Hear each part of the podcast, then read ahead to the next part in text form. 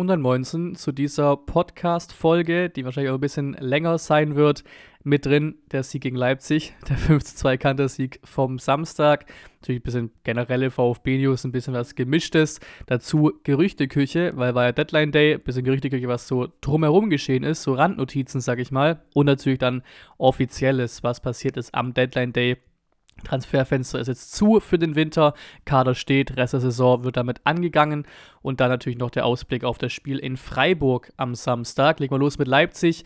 Da wir am Anfang natürlich direkt wieder äh, ja, die, die Eigenwerbung, sage ich mal, nämlich gerne, wer es noch nicht getan hat oder wer es noch ein zweites Mal tun möchte, ähm, den Stadionvlog abchecken. Stadion-Audio-Vlog, wieder einen am Start gehabt, der mir sehr, sehr netterweise die Tore auch geschickt hat. Deswegen fand ich das ganze Ding auch wieder sehr rund geworden. Spiel sowieso ja, absolut geil gewesen, ne? mit der Stimmung und so weiter. Fünf Hütten gegen Leipzig. Kommen wir jetzt ja alles drauf zu sprechen.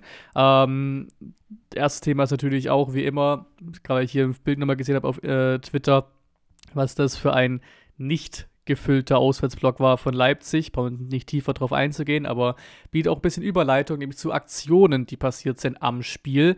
Ähm, erst natürlich auch äh, die Aktion, die jetzt nicht unbedingt was mit Leipzig zu tun hat, aber eben mit dem Investor ähm, und mit dem 12 Minuten Schweigen und so weiter. Und nach den 12 Minuten flogen Tennisbälle, ähm, teilweise auch bis zum Mittelkreis. Ähm, kennt man, also Klassiker, Tennisbälle oder letzte Woche, die Woche davor waren es dann halt ähm, Schokomünzen und so Geschichten, ne? diesmal waren es Tennisbälle.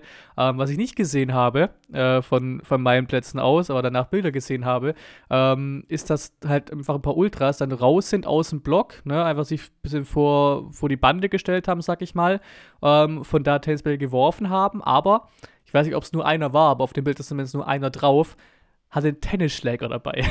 Hat er einfach einen Tennisschläger in der Hand. Gibt es einige Fragen, ne? Die Tennisbälle, okay, kannst du irgendwie mit reinbringen.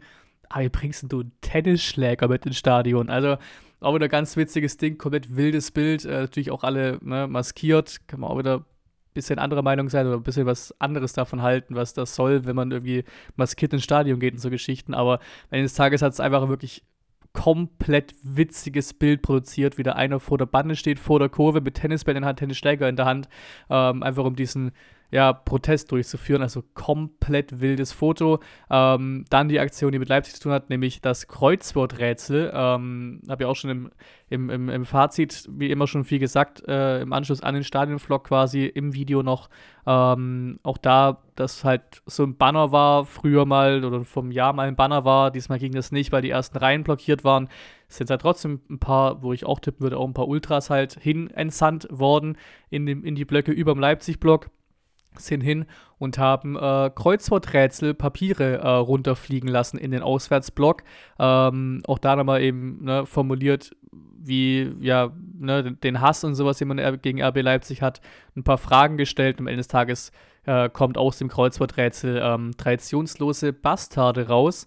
Ähm, und das war auch genau das gleiche, was ja auch auf dem Banner war. Ich meine, da war irgendwas in Richtung traditionsloser, eine Kurve traditionsloser Bastarde, irgendwie sowas in die Richtung war es, glaube ich, letzte Saison, wo man noch ein quasi kleines Banner hingehangen hat, ähm, eben mit Pfeil nach unten auf die Leipzig-Fans, ne? Und jetzt hat man halt diesmal das auch wieder eingebracht, genau den Wortlaut, aber mit einem Kreuzworträtsel. Und auch da muss man sagen, ey, sau kreativ, hat, glaube ich, online auch gut seine Runden gemacht. Also auf jeden Fall eine sehr witzige Aktion, auch gelungene Aktion wahrscheinlich am Ende des Tages da. Und einfach mal was Neues, ne? Du hättest ja auch wieder, weiß ich, du hättest Geld runterwerfen können, so Fake-Geld oder was auch immer. Aber einfach ein Kreuzworträtsel ist wild, weil man, dann haben es wahrscheinlich auch einige Leipzig-Fans sich tatsächlich auch angeschaut, was denn da draufsteht und alles. Ähm, und dann ist auch damit ein bisschen die Message angekommen, die sie, glaube ich, ähm, auch inhaltlich dann eben mit den Kreuzworträtseln äh, rüberbringen wollten Richtung Leipzig-Fans oder Leipzig, RB Leipzig generell. Ähm, zum Spiel 5-2, auch schon viel gesagt, ne? Thema Downfall und bla bla bla, ne? Alles widerlegt worden. Ähm, Fand es auch da schön von Hoeneß, weil ich ja auch keiner war, der nach Gladbach nach Bochum durchgedreht ist. Es gab für beide Spiele seine Gründe und in beiden Spielen hätte man Niederlagen abwenden können, vor allem eben in Bochum. Ähm, und da hat jetzt Hönes auch gesagt, es, es vergessen äh, vielleicht viele, es ist eine sehr junge Mannschaft. Der Mannschaft fehlen auch noch ein paar wichtige Spieler, deswegen bin ich heute sehr, sehr stolz auf diese Leistung, eine der Top-Mannschaften in Deutschland zu Hause geschlagen zu haben und gehe deswegen froh nach Hause. Auch das wichtig eben zur Einsortierung. Ähm, generell waren alle sehr, sehr happy, ähm, logischerweise die Spieler. Sehr wichtiges Spiel, sehr wichtiger Sieg. Ähm, über 90 Minuten waren sie da, die Jungs. Ähm, und das haben sie auch so nochmal rübergebracht in den Stimmen zum Spiel danach. Auch schön und was auch zeigt, wie sauber es da läuft, wie gut es da läuft in dem, in dem Kader, in der Mannschaft einfach, ähm, waren, die, waren die Sprüche nach dem Spiel rund um das Leveling-Tor, das erste Tor für ihn, endlich beim VfB. Ähm, er, er, hat auch gesagt, ja, habe mich sehr gefreut und es war schon ein bisschen im Training ein Running Gag, ähm, dass er der Chancentod ist quasi und er hat es gleich gesagt, dass sich sehr, sehr gefreut hat für, für Jamie, für Leveling ähm, und ja, witzige Aktion, weil er scheinbar auch die Dinger, ich glaube, Unaf hat das auch gesagt, ähm, dass er scheinbar die Dinger im Training halt immer reinhaut, aber im Spiel es halt nicht hinbekommt. Deswegen für alle eine schöne Nummer, dass er jetzt endlich getroffen hat. Thema Undaf und Thema Leveling bleibt auch genau das gleiche, weil da hast du auch gesehen, wenn Undaf jemanden hat, den er Bälle ablegen kann, für den er zuarbeiten kann im Sturm, jemanden hat in der Gerassie-Rolle, sag ich mal, ähm, ihm einfach der Stürmer zur Seite gestellt wird, läuft er schon deutlich besser, funktioniert deutlich besser, hat man gesehen ähm, gegen, gegen Leipzig, war ja Lieverding manchmal die zur Stürmerposition drin, in Gladbach eben nicht, auch in Bochum eben nicht. Ähm, deswegen da hat man auch schon einen deutlichen Unterschied gesehen. Was auch sehr ordentlich war, habe ich auch im, im, im, Fazit nach dem Vlog schon kurz angesprochen, war das Debüt von Di Benedetto. Ähm, jetzt auch nochmal einer beschrieben. Ähm, bei seinem Debüt äh, nimmt er den drei Köpfe größeren Paulsen Hops, äh, der ihm Revanche-Foul drücken will, und dann nochmal Hops, um, nur um dann nochmal Hops genommen zu werden. Ähm, also auf jeden Fall sehr, sehr stabile, was hat er bekommen? Zehn Minuten, vielleicht ein bisschen mehr. Sehr, sehr stabil der Mann. Ähm, deswegen mal gucken, ob da in Zukunft noch ein bisschen mehr kommt, was natürlich vielleicht ein bisschen unwahrscheinlicher wurde jetzt durch die Transfers ähm, oder den Transfer, der später noch getätigt, der getätigt wurde, aber auf den ich später noch zu sprechen komme. So rum ist richtig. Ähm, und auch da äh, wurde ein Kickartikel zugeschrieben. Ähm, er ist in den Top 20 der jüngsten VfB-Debütanten ähm, mit 18 Jahren und 195 Tagen. Ähm, und in der Bilanz äh, hält weiterhin Timo Werner ähm, den Rekord. Der war ja sau, sau jung noch, weiß gar nicht, ob er noch 16 war oder vielleicht schon 17, aber auf jeden Fall sehr, sehr jung. Ähm, und er jetzt auch in den Top 20 beim VfB. Auch Jovan Milosevic, auch Luca Raimund ähm, sind ja auch sehr, sehr jung gewesen diese Saison mit ihren Debüts. Ähm, und hier muss auch nochmal einer im Spiel ganz gut zusammengefasst, was ich auch schon im Fazit nach dem Spiel gesagt habe. Der VfB Downfall beginnt endlich. Ohne Gerassi seid ihr nichts. Die haben sowieso nur überperformt. Endlich seid ihr mal wieder auf den Boden der Tatsachen angekommen. Und all das kann man einfach mal auch genüsslich genau in der Form zurückschießen, nämlich jedes, jede dieser Aussage einfach mal ganz klar verneinen. Ähm, auch schön zu sehen, und äh, hier vier Stück haben es geschafft in die Kicker, ähm, elf des Tages. Undaf, Mio, Fürich, Wagnermann, alle, alle reingeschafft, auch immer ein gutes Zeichen. Weiß gar nicht, was, wie viele jetzt in der Sportshow reingeschafft haben, aber bestimmt auch ein paar. Ähm, wenn man auch hervorheben darf in dem Spiel war Roh, hat es auch sehr, sehr ordentlich gemacht. Ähm, wichtige Blocks dabei gewesen. Ne? Defensivaktion ist ja klar, ist Innenverteidiger. Ähm, da in der Dreierkettenrolle echt, echt ordentlich gemacht, das Ding. Ähm, und auch hier wurde nochmal eine Szene hervorgehoben zum 5-2. Da stand er nämlich im Weg von einem einen Spieler, der bei Leipzig fällt beim Freistoß oder ja, bevor, kurz bevor der Freistoß ausgeführt wird, wo ich mich gefragt habe, warte mal, war das ein Foul oder irgendwas im Stadion? Und dann auf einmal so dermaßen blank stand. Das war so, ein, so eine Nummer, dachte ich irgendwie, ja, irgendwas kann da nicht stimmen. Äh, war da ein Foul, war da abseits, irgendwas stimmt da nicht? Nee, war einfach nur geil gespielt und Leipzig hat sich komplett nicht mit Undaf gerechnet. Das war ein komplett wildes Tor, wenn man es nämlich nochmal anschaut hier in dem Tweet. Ähm, einfach reingechippt, das Ding nach rechts.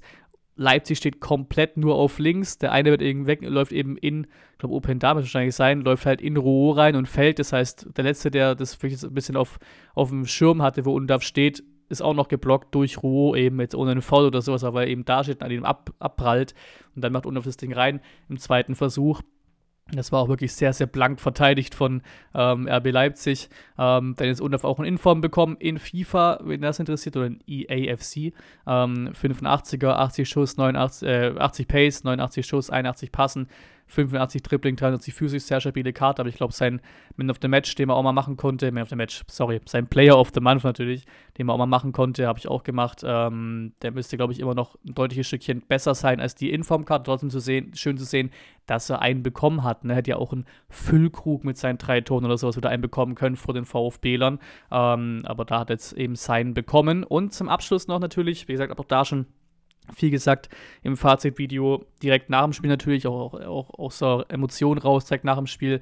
Viel gesagt, deswegen jetzt hier nicht mehr die ganz, ganz tiefe Analyse oder sowas äh, zu den Spielen quasi, die schon abge, die schon, die schon durch sind, ähm, wie jetzt eben Leipzig jetzt 5 zu 2, was schon ein paar Tage her ist jetzt mittlerweile, aber wie immer noch, da auch wie immer, ich hoffe, ihr habt es eh schon gehört und es doppelt sich jetzt für euch quasi im Kopf, weil ihr es eben gestern schon gehört habt, nämlich 16 Uhr, Podcast statt, Donnerstagmittag, Donnerstagnachmittag, ähm, meine Einspieler, eben Einspieler zu RB Leipzig und eben auch zu Freiburg. Und da nehme ich jetzt auch wieder hier ein paar Daten raus, die ich auch da genannt habe, ähm, zum Leipzig-Spiel noch zum Schluss. Und natürlich da wie immer eben schon angesprochen, gerne reinhören in den Podcast statt, ein bisschen Werbung für die Jungs. Ähm, und da, ähm, ja, legen wir los, erste Bundesliga-Sieg gegen Leipzig, auch das haben wir vor dem Spiel angesprochen. Jetzt ist er endlich da.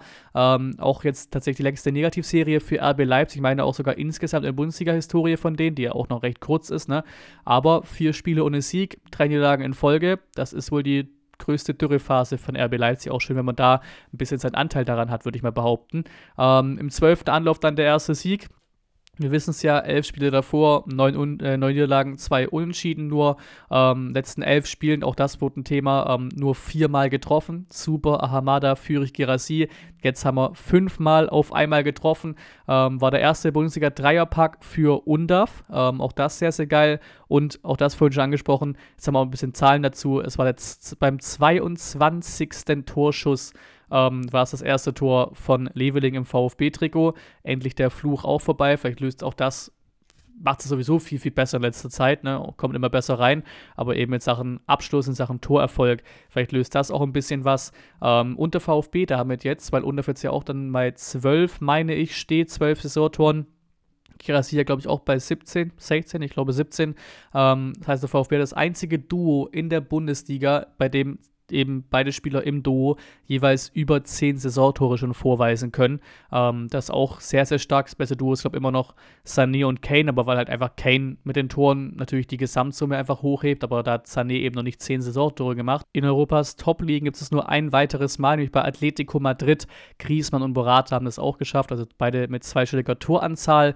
Ähm, schon der dritte Dreierpack von Spielern vom VfB in der Saison. Zweimal Gerassi, einmal Undaf. Auch das ist schon ein bisschen länger als das letzte Mal passiert passiert ist, 2004, 2005. Damals waren es zweimal Kurani und einmal Kakao. Ähm, auf dem gesamten Spieltag gesehen, auch das interessant, war es zum ersten Mal seit 24 Jahren wieder der Fall, dass zwei deutsche Spieler am selben Spieltag einen Dreierpack geschnürt haben, weil Füllkrug ja auch dreimal getroffen, wie gesagt. Die fünf Tore im Heimspiel natürlich auch eine Besonderheit. Auch das war interessant, äh, ein bisschen rauszurecherchieren. VfB hat jetzt schon zum dritten Mal in dieser Saison in einem Heimspiel fünfmal getroffen. Bochum, Freiburg, Leipzig. Das zuletzt, also wie gesagt, auf die Heimspiele bezogen, gelang 1985, 1986. Eine Saison später fiel der Rekord in der Statistik. Da gab es nämlich fünf Heimspiele mit eben jeweils fünf Heimspieltoren vom VfB. Das ist der Rekord beim VfB seit Bundesliga-Gründung. Bezieht man die Auswärtsspiele mit ein, also Heim- und Auswärtsspiele auf die gesamte Saison gesehen, ähm, gab es letztes Mal 1996, 97, ähm, dass der VfB eben in drei Spielen fünfmal getroffen hat. Aber das eben auf gesamte Saisons bezogen. Wir haben noch einige Spieltage vor uns. Mal gucken, ob noch irgendwann wieder fünf Tore im Heimspiel noch dazukommen. Ähm, nochmal tiefer in den Samstag. Ähm, mit dem 5-2 haben wir jetzt 25 der möglichen 30 Punkte geholt aus den Heimspielen. Sind damit gleich auf mit den Bayern. Leverkusen hat noch einen Punkt mehr geholt in der Heimtabelle. Also das brutal stark. Ähm, 2,61 zu 0,49 Expected Goals waren es der zweitniedrigste Wert von einem VfB-Gegner nach Darmstadt.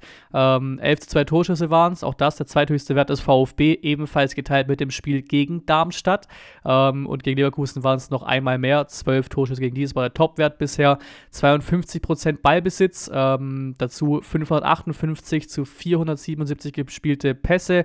Passquote 86 zu 83% Ähm, Topwerte lieferten wir in der Laufdistanz. 122,9 zu 107 17,6 Kilometer. Ähm, nur ein bisschen knapp weniger lief der VfB in Frankfurt. Heißt, bisher aus den 19 Spieltagen sind wir insgesamt am meisten gelaufen, tatsächlich gegen Leipzig. Ähm, Im zweiten Platz ähm, nahmen wir Spiel in Sprints ein, 262 zu 254. Nur drei Sprints weniger als gegen Augsburg, also auch da Top 2 Wert ähm, in, der, ja, in intensiven, in intensiven äh, Werten, sage ich einfach mal. Dazu 93 zu 84 gewonnene Zweikämpfe. Noch einen Spitzenwert gab es in den Ecken. Da habe ich schon während dem Spiel gemerkt, weil irgendwann hat man so ein bisschen die Daten ja im Kopf. Ähm, und die Ecken war irgendwann auffällig, wie viel wir davon bekommen haben. 9 zu 3 waren es am Ende gegen Leipzig, eine mehr als gegen Leverkusen, heißt die meisten Ecken in einem Spiel bisher in der Bundesliga-Saison für uns ähm, und für die oft benannte 40-Punkte-Marke, die immer noch ein paar Leute haben wollen. Eigentlich sind wir auch jetzt schon mehr oder minder durch, sag ich mal. Ähm, benötigt der VfB nur noch einen Sieg, weil wir jetzt auf 37 Punkten stehen, einer noch für die 40-Punkte-Marke und da der Vergleich zur letzten Saison auch wieder wie immer schön und auch immer wie immer beeindruckend dann einfach. Ähm, letzte Saison auch nach 19 Spieltagen hatten wir 16 Punkte auf dem Konto. Dann machen wir weiter mit den VfB-News und fangen da ja, ein bisschen, also wird generell natürlich ein bisschen gemischter, wird ein bisschen versucht, da irgendwas in Reihenfolge zu bringen. Äh, aber als erstes komplett random, nämlich Bruno Labbadia. Ähm, ist wohl ein Thema, ist auch schon ein bisschen länger her. Ich glaube, dazu gab es nichts Offizielles weiterhin. Ich glaube auch dasselbe Gerücht schon mal zu, zu, zu Breitenreiter oder irgendwie sowas. Ähm, also kann auch da einmal wieder kompletter Quatsch sein. Ähm, aber Laut diesem Tweet hier äh, soll Labadia der Hauptkandidat sein für den Kosovo-Nationaltrainer. Aber ich gesagt, das ist schon ein paar Tage her, dazu kam, glaube ich, weiterhin nichts. Deswegen würde ich erstmal unter Quatsch äh, verbuchen, aber natürlich einfach eine witzige Meldung. Ähm, dann das hier, auch gar nicht irgendwie böser gemeint oder so, als es als es müsste oder sowas. Ich fand es mal interessant, das auch anzusprechen, weil ich mir das immer wieder gedacht habe. Ähm, der Dennis Undaf-Account auf Instagram, habe auch nochmal einen Tweet gesehen, irgendwie, ähm, der dann mich auch nochmal angestoßen hat, zu sagen: Komm, ich spreche auch mal an. Weil es gibt diesen einen Dennis Undaf-Account, Dennis.undaf, ähm, nicht verifiziert und nichts und steht auch in seiner äh, Beschreibung drin, not impersonating Dennis Undav, Support Page handled by an Admin. Also es ist eben auch nicht Dennis Undav Account, das ist einfach eine Fanpage mehr oder minder. Sieht man auch in den Posts, in den Formulierungen von dem Post, ne, immer in dritter Person, Hattrick bei Dennis und so Geschichten. Da bin ich echt immer wieder fasziniert. Keine Ahnung, ob es einfach die Leute nicht juckt, dass es ein Fan-Account ist, weil es einfach der größte Account ist zu Undav und sagen, komm, es ist halt für mich jetzt der Dennis Undav-Account oder ob sie wirklich einfach nicht wissen oder nicht verstehen, dass es Fan-Account ist. Keine Ahnung, wenn ich mir drunter gucke, dass ein Kakao dann drunter schreibt, Maschine oder irgendwelche anderen offiziellen Accounts und sowas und ja, auch größere Accounts und wie auch immer und Spieler und sowas und eben Leute mit VfB-Nähe ähm, dann irgendwie dann liken und so Geschichten. Ich habe gar nicht tiefer gemeint, als es irgendwie müsste oder sowas, aber keine Ahnung, äh, das ist halt ein Fake-Account. So, es ist halt einfach ein, das ist, das ist ein, das ist ein Fan-Account, das ist ein, ja, Fanpage-Account, wie auch immer. Ich weiß nicht, ob es da ein paar Leute gibt, die das wirklich als, als, als richtigen Account sehen, wie jetzt hier zum Beispiel einen, einen Kakao, der unter dem Hattrick von, äh, von Undaf äh, drunter schreibt Maschine keine Ahnung. Also irgendwie komische Nummer, finde ich, äh, wie oft der quasi mehr oder minder auch als richtiger Account gesehen wird oder so, habe ich so das Gefühl. Ist er einfach eine Fanpage, ist ein Fan-Account, schreibt er ja auch rein, ne? Das ist ja auch fair, schreibt ja auch rein, dass er nicht Dennis Undaff ist. Ähm, finde ich dann trotzdem irgendwie witzig und irgendwie krass auch fast, wie viele ihm dann folgen von so großen Leuten. Ähm, auch Klaus Vogt folgt dem Account, sehe ich hier gerade. Das finde ich ja schon ein bisschen ein bisschen wild, keine Ahnung. Aber ich, vielleicht wissen es ja trotzdem die meisten, dass es ein Fake-Account ist und denken sich, komm, scheißegal, nehme ich das als meinen Undaf-Account auf Instagram, wenn er schon selber keinen hat. Ähm, auch mal weiter, Momo Cissé, ähm, auch der heimisch und leise wurde der Vertrag aufgelöst. Ähm, haben wahrscheinlich viele schon gar nicht mehr richtig im Kopf, weil wir jetzt mittlerweile auch einen anderen Cissé mal auf der Bank hatten, nämlich Musa Cissé aus der Jugend, Linksverteidiger, aber Momo Cissé kam im Sommer 2020 ja von Le Havre zu uns zum VfB, hatte ursprünglich noch einen Vertrag bis 2024 und der wurde jetzt ähm, ja ohne große Meldung oder sowas, muss man quasi auf der Webseite selber finden, ähm, wurde jetzt der Vertrag aufgelöst mit ihm.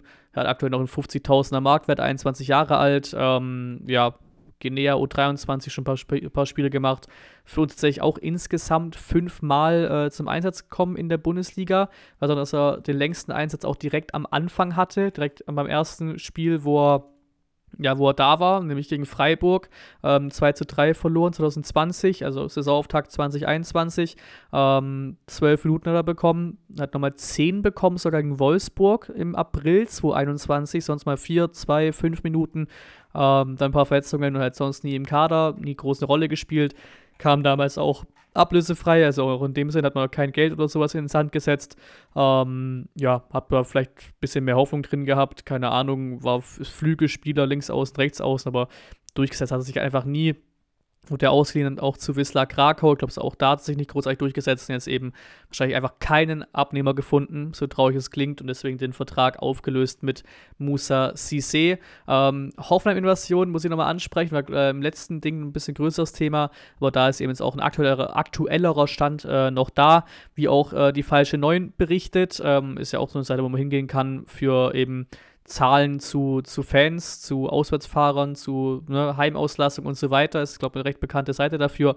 Ähm, und auch die berichtet äh, zu dem Stand eben, dass auf jeden Fall äh, um die 15.000 VfB-Fans sein werden. Rund 15.000 VfB-Anhänger werden dabei sein. In Hoffenheim schreiben die, ähm, weil eben jetzt wirklich alles weg ist, bis auf die beiden Stehblöcke bei Hoffenheim. Ne, also die offiziell die größten Ultrablöcke, sage ich mal, bei Hoffenheim im weitesten Sinne.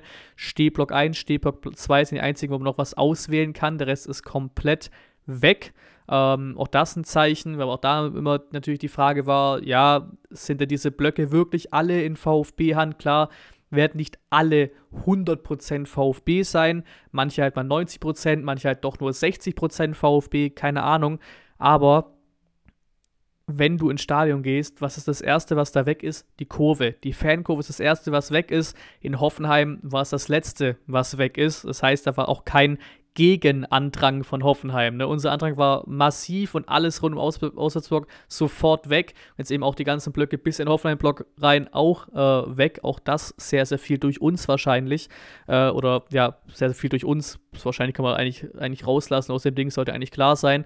Ähm, und im Gegenzug ist halt das, was am wenigsten ausverkauft wird oder am ja, langsamsten ausverkauft wird, trotz Dauerkarten, trotz Mitgliederverkauf bei Hoffenheim, die Hoffenheim-Kurve. Das heißt, da gab es einfach keinen Antrag von Hoffenheimer Seite, äh, der das irgendwie hätte stoppen können, was, was wir als VfB-Fans da machen. Und immer noch die letzten Plätze, die frei sind, sind Stehblock Hoffenheim. Ne? Also das werden wirklich vor allem wir gewesen sein, die die ganzen Blöcke einnehmen und eingenommen haben.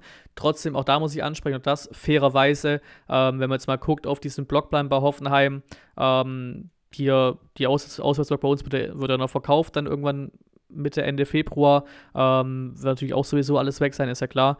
Dann diese Blöcke F bis B, war klar, dass die sofort weg sind, waren auch am schnellsten weg, ist auch ganz klar. In dem Bereich hock auch ich. Ähm, und dann ist auch die mehr oder minder in Anführungszeichen billigeren Bereiche, sag ich mal, ähm, mit diesen 37 Euro, was es da waren. Dann kommen wir zu I bis N. Das sind es ja irgendwie, glaube ich, zweimal 52 Euro und dann auch sogar einmal halt mittig, Haupttribüne mäßig 58 Euro. Auch die, zumindest mal bis zu L, bis zu M, ging sau schnell weg. Irgendwann dann auch M und N, äh, ja, recht zügig noch weggegangen. Und dann komm halt in den Bereich, wo du auch offiziell keine VfB-Sachen tragen darfst und so weiter, was eben offiziell Hoffenheim-Kurve ist. O bis V. O, P, Q, R, S, T, U, V. Na, wie gesagt, es gibt noch Plätze, Stehblock S1 und S2, ähm, aber habe ich auch mitbekommen, auch in Kommentaren gesehen, auf Twitter gesehen und so weiter, dass sich sehr, sehr viele VfB-Fans auch äh, eingenistet haben in Blöcken wie O, wie P, wie V und so weiter. Also eben offiziellen Hoffenheim-Block, deswegen auch da ganz klar, wer es nicht mitbekommen hat, wer es nicht gelesen hat, irgendwie online, ich würde es da trotzdem, trotz dessen, dass wir da eine 15.000er Invasion haben oder vielleicht sogar mehr, irgendwo zwischen 15.000 und 20.000 VfB-Fans da drin hocken, jetzt mal ähm, grob geschätzt, ähm, würde ich es trotzdem da unterlassen, in irgendwelchen VfB-Sachen zu kommen, weil nur weil da viele VfB-Fans hocken, ist das halt immer noch nicht äh, ja, im Sinne des Stadionrechts, ist halt einfach so, ist halt genau das gleiche, wie wenn, keine Ahnung, jetzt im nächsten Heimspiel irgendwie in einem Block, was ja nicht passiert, ne, ist was anderes bei uns wie in Hoffenheim, aber theoretisch formuliert, ähm, wenn in irgendeinem Block bei uns in der Cannstatter Kurve die Hälfte mit Mainz voll ist und da Leute mit Mainz Sachen drinstehen, das geht ja genauso wenig. Ne? Also offizielle Regel ist halt O bis V keine Fanutensilien des Gästevereins, äh, was ja auch komplett logisch ist und ähm, klar, ist halt eine Invasion in Hoffenheim und da ist eben auch die Möglichkeit da, wie bei keinem anderen Club wahrscheinlich in der Liga,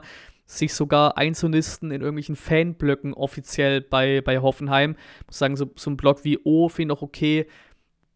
P von mir aus auch noch so ein bisschen. V ist halt auch seitlich, also auch ein bisschen okay, aber da geht es halt links nicht weiter mit VfB-Fans. Links kommen diese VIP-Plätze und sowas. Also ist was anderes wie diese Blöcke LMNOP, die wirklich zusammenlaufen mit VfB-Fans. Dann der V-Block ist schon ein bisschen alleine, ein bisschen random da unten, aber alles tiefer. Ne? Q, R, S, T und U, keine Ahnung. Also, wie gesagt, Invasion geil, ähm, Machtdemonstrationen dazu zeigen, was Fankultur ist, was, was Fans sind, ne, und so weiter und so fort. Auch alles in Ordnung, auch alles geil.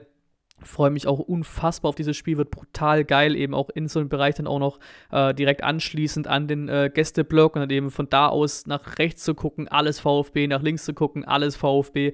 Das wird brutal geil, aber worauf ich hinaus will, ich vergack's hier wieder, wieder ein bisschen vor mich hin, ähm, aber worauf ich hinaus will, in den Hoffenheim-Block finde ich fast geht ein bisschen zu weit, bin ich ganz ehrlich weiß ich, ob es dann da Stress gibt auch, weiß ich, wie tief es da Ultraszenen gibt bei Hoffenheim, whatever ob es dann da wirklich vielleicht sogar auch ja, zu Ausschreitungen kommt im schlimmsten Sinne, wenn du eben als VfB-Fan in Block P, in Block Q, in Block U oder sowas hockst. Aber dann musst du halt damit auch in Anführungszeichen übertrieben gesagt ein bisschen rechnen, weil es ist eben Hoffenheim-Kurve. Ne? Wie gesagt, Invasion schon gut, aber sich in eine gegnerische Kurve reinzusetzen, auch wenn es eben nur Hoffenheim ist, ne? Also das andere ist, wenn du es auf Schalke machst und sowas, wie gesagt, da geht sowieso nicht, weil die eh alles schon selber ausverkaufen, aber so im Vergleich, ne, ist auch da nochmal ein anderes Thema äh, von der Hitzigkeit. Aber in eine gegnerische Kurve, wie gesagt, wie wenn sich Gästefans bei uns in die Cannstatter Kurve hocken würden, weiß ich nicht, geht mir fast auch ein Stückchen ähm, zu weit, muss ich sagen. Und da, ähm, ja, nochmal die Aktion auch gesehen von Schalke, nochmal ein paar Bilder gesehen dazu, ähm, eben von ja, vor einem Jahr quasi, als sie ja auch mit 15.000 vor Ort waren. Da wurden ja auch äh, dann Fahnen und sowas äh, verteilt. Da auch nochmal, ich, das werden die auf dem Schirm haben, ne? das muss man jetzt in Ultras oder so, glaube ich, nicht, so in Fangruppen, glaube ich, nicht nochmal äh, extra sagen. Das werden die schon selber auch mitbekommen was da abgeht äh, in, im Verkauf für Hoffenheim. Wäre sehr geil, da auch irgendeine Aktion zu bringen, ne? Auch schon angesprochen, ne? Samstag 18.30 alle Blicke auf dich und so weiter die Machtdemonstration ist sowieso schon da mit der Menge an Auswärtsfans, die da hinfahren. Wird brutal geil, wird ein sehr, sehr besonderes Erlebnis. Stimmungstechnisch und so weiter sowieso spielt. Dann mal gucken. Aber auch da kann man, glaube ich, hoffnungsvoll sein dann. Ähm, auch durch den Rahmen dann eben. Ist ja quasi ein Heimspiel dann.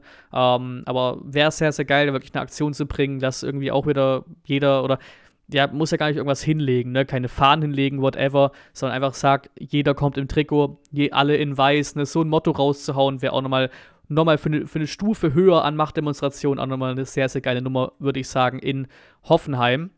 Da mal weiter mit netter Service. Bei, bei Tickets habe ich nämlich jetzt was gefunden gehabt äh, auf Twitter. Ähm, VfB verfügbare Tickets gibt es eine Seite, die so heißt und die haut immer wieder, glaube recht täglich, ähm, den neuesten Stand raus bei den Verkäufen. Also wie viele Tickets sind noch verfügbar für das Heimspiel gegen Mainz und so weiter und so fort.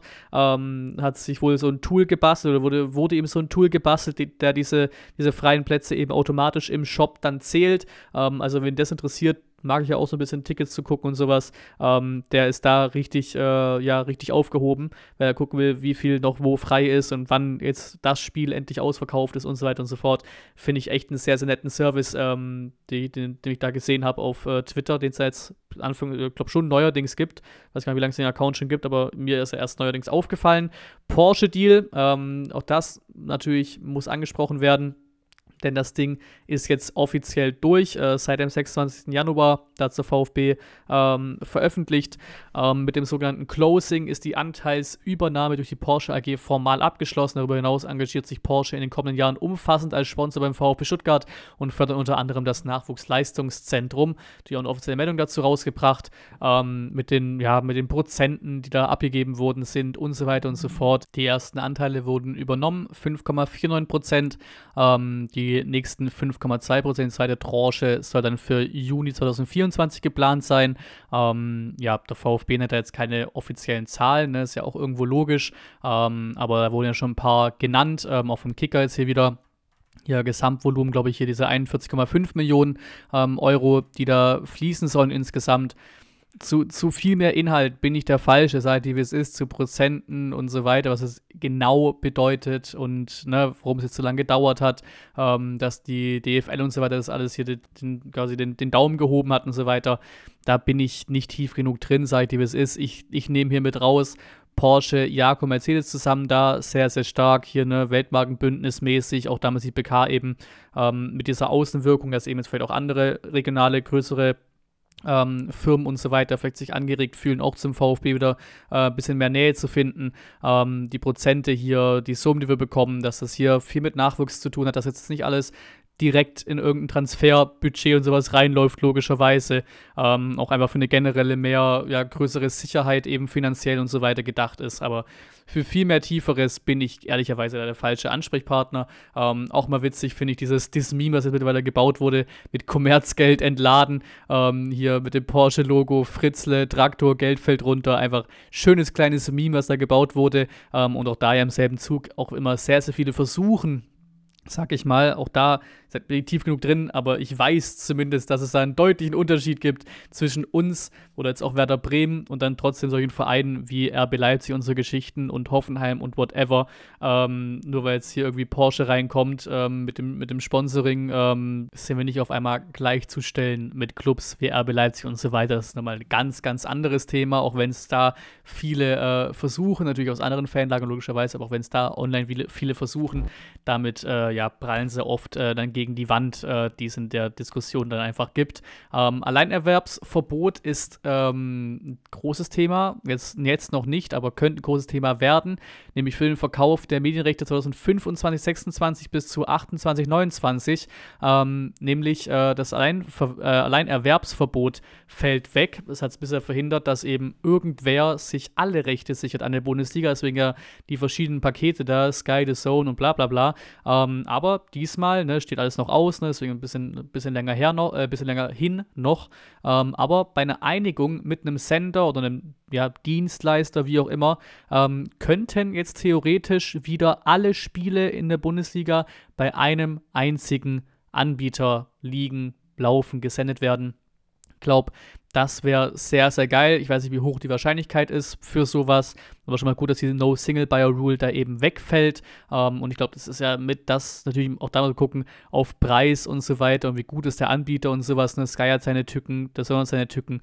Ähm, aber da wäre es natürlich sehr, sehr geil, glaube ich, für uns alle Fans erstmal grundsätzlich, wenn man ne, eh erst ab 2025 dann, aber wenn man eben ab der Saison dann wieder einfach ein Abo kauft, und damit die gesamte Bundesliga gucken kann. Ich glaube, das wäre schon mal ähm, sehr, sehr vorteilhaft für uns Fans auf jeden Fall. Ähm, Arena ist ein nächstes Thema, die wird teurer wieder.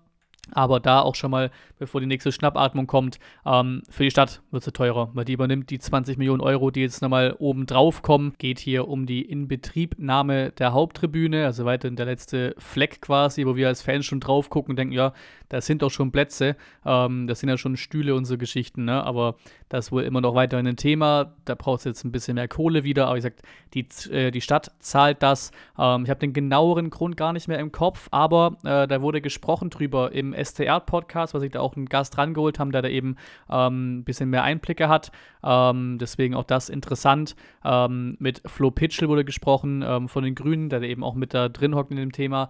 Ähm, und das zahlt auf jeden Fall die Stadt, weil das eben ein bisschen an den Versäumnissen der Stadt lag von früher noch, dass das eben noch mehr Geld nötig ist für Renovierung, bla bla bla. So ist, glaube ich, noch im Kopf, aber um da nochmal mehr sicher zu gehen, gerne reinhören ähm, in den STR-Podcast. Ähm, und was da auch rauskam, auch das Thema Stadion, auch sehr interessant, ähm, coole Nummer auf jeden Fall. Ähm, der VfB oder eben Stuttgart dann in dem Sinne bewerben sich um das Champions League-Finale 2027 der Frauen auch sehr interessant. Ne? VfB ja selber auch ähm, ja, im, im Vormarsch, äh, ja, was, was Frauenfußball und sowas angeht, da ein bisschen Gas zu geben jetzt. Ähm, ähm, und deswegen auch schön zu sehen, ist natürlich ein Champions League-Finale der Männer. Ne?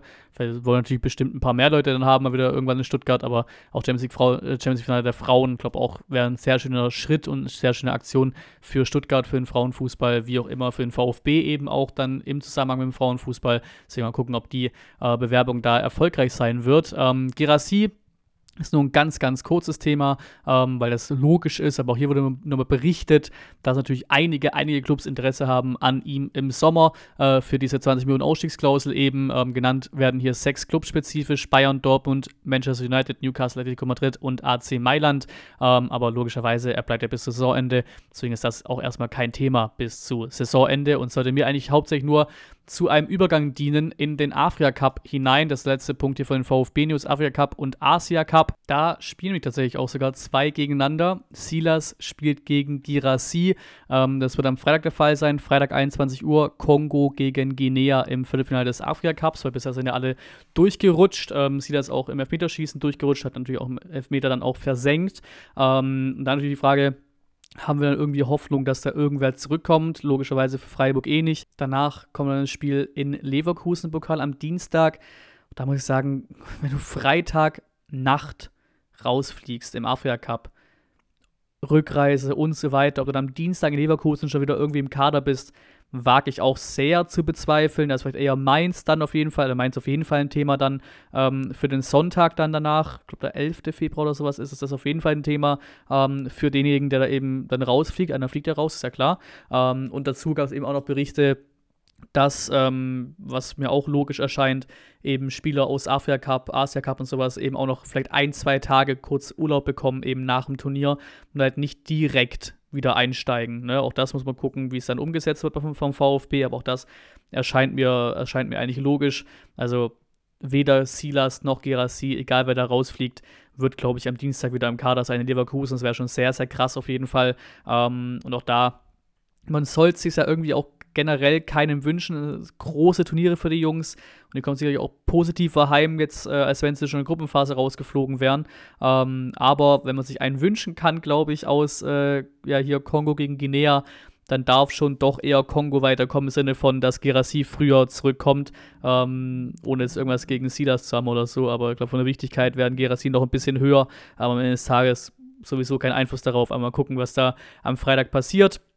Auch die beiden aus dem Asia Cup sind noch voll mit dabei, wie auch Silas und Girassi. Am heutigen Freitag spielt Jong, ähm, oder ist zumindest dabei, mit Südkorea gegen Australien am Nachmittag im Viertelfinale und Samstagmittag dann ähm, 12.30 Uhr spielt Japan gegen den Irak. Da ist dann natürlich wieder Ito mit dabei. Mal gucken, ähm, diese gehen sowieso mehr oder minder als Favoriten rein in das Gesamtturnier. Also, dass Südkorea gegen Japan das Finale sein könnte, steht ja schon quasi schon seit Turnierbeginn klar ähm, oder schon fest. Ähm, deswegen mal gucken, wie die sich schlagen. Ich glaube, beide auch so nicht so ganz souverän, auch ein bisschen holprig. Also vielleicht passiert eine Überraschung und einer von den beiden fliegt dann tatsächlich auch schon früher raus. Auch da, auch da wieder nichts gegen Jong oder sowas, aber von der Wichtigkeit her eben auch mit dem Thema der Verletzung in der Innenverteidigung, auf die wir auf die später noch zu sprechen kommen, logischerweise, ähm, wäre dann wahrscheinlich auch ein Ito ein bisschen wichtiger noch ähm, in Sachen frühzeitigerer Rückkehr. Ähm, aber einfach mal abwarten, was äh, die Jungs da in ihren ähm, ja, Turnieren äh, noch so reisen. Dann machen wir weiter mit der Gerüchteküche. Ähm, natürlich auch rund um Deadline Day, aber auch ganz insgesamt seit dem letzten Stand, den wir hier hatten mit äh, Transfergeschichten. Ähm, Oscar Perea äh, ist wieder ganz, ganz kurz aufgeblitzt. Ähm, am 29. Januar war das. Dazu auch weiterhin nichts äh, passiert oder sowas, ähm, weil wir auch einfach auf der Position wahrscheinlich auch nicht wirklich jetzt halt Bedarf hatten oder sowas, da jetzt tiefer reinzugehen. Da wurde man auch genannt mit Leverkusen, mit Dortmund und so weiter. Clubs aus äh, Spanien, England, äh, Frankreich, also einige interessiert. Äh, junger Bursche, 18 Jahre alt ich meine, die hätten auch schon mal angesprochen, ähm, 1,3 Millionen Marktwert, Kolumbianer, spielt auch dort in Kolumbien in der ersten Liga, ähm, links außen, rechts außen, ähm, also wieder einer, den man sich ein bisschen im Kopf behalten kann, aber zu dem es jetzt erstmal nicht äh, konkreter wurde. Ähm, danach Rafa Mir, ich glaube, den hatten wir auch nicht in den letzten Folgen mal, ähm, wie jetzt ein Perea, den ich glaube ich schon mal im Kopf hatte, ähm, aber den wir glaube auch schon irgendwann mal mit dem ähm, in Zusammenhang gebracht wurden, meine ich. Vielleicht war es auch irgendein anderer Spanier. Ähm, ist ein Stürmer, ähm, der jetzt auch wohl gar nicht gewechselt ist. Ähm, wir wurden immer genannt im Zusammenhang mit Valencia. Ähm, er spielt bei Sevilla und Valencia wurde genannt. Ähm, wir wurden auch immer genannt, ähm, äh, eben, dass äh, er in Gesprächen wäre mit uns, mit dem VfB, äh, von manchen Quellen hier, ne? auch alles wieder Twitter-Quellen, dies, das. Ne? Ist ja auch wieder eine klare Geschichte. Der ja, das, beim, beim Thema, wie, wie man sowas einschätzen sollte. Ähm, und dann auf Fabrizio Romano offiziell, ähm, weil das dann immer näher kam, dann doch nicht passiert ist, eben ein Wechsel zu Valencia. Auch das off. Damit ist er jetzt weiterhin bei Sevilla. 26 Jahre alt, 5 Millionen Marktwert, Mittelstürmer. Vertrag noch Ewigkeiten bis zu 27, zwei Tore in 15 Spielen bisher bei Sevilla, der glaub, die auch, glaube ich, generell wieder keine wirklich gute Saison spielen.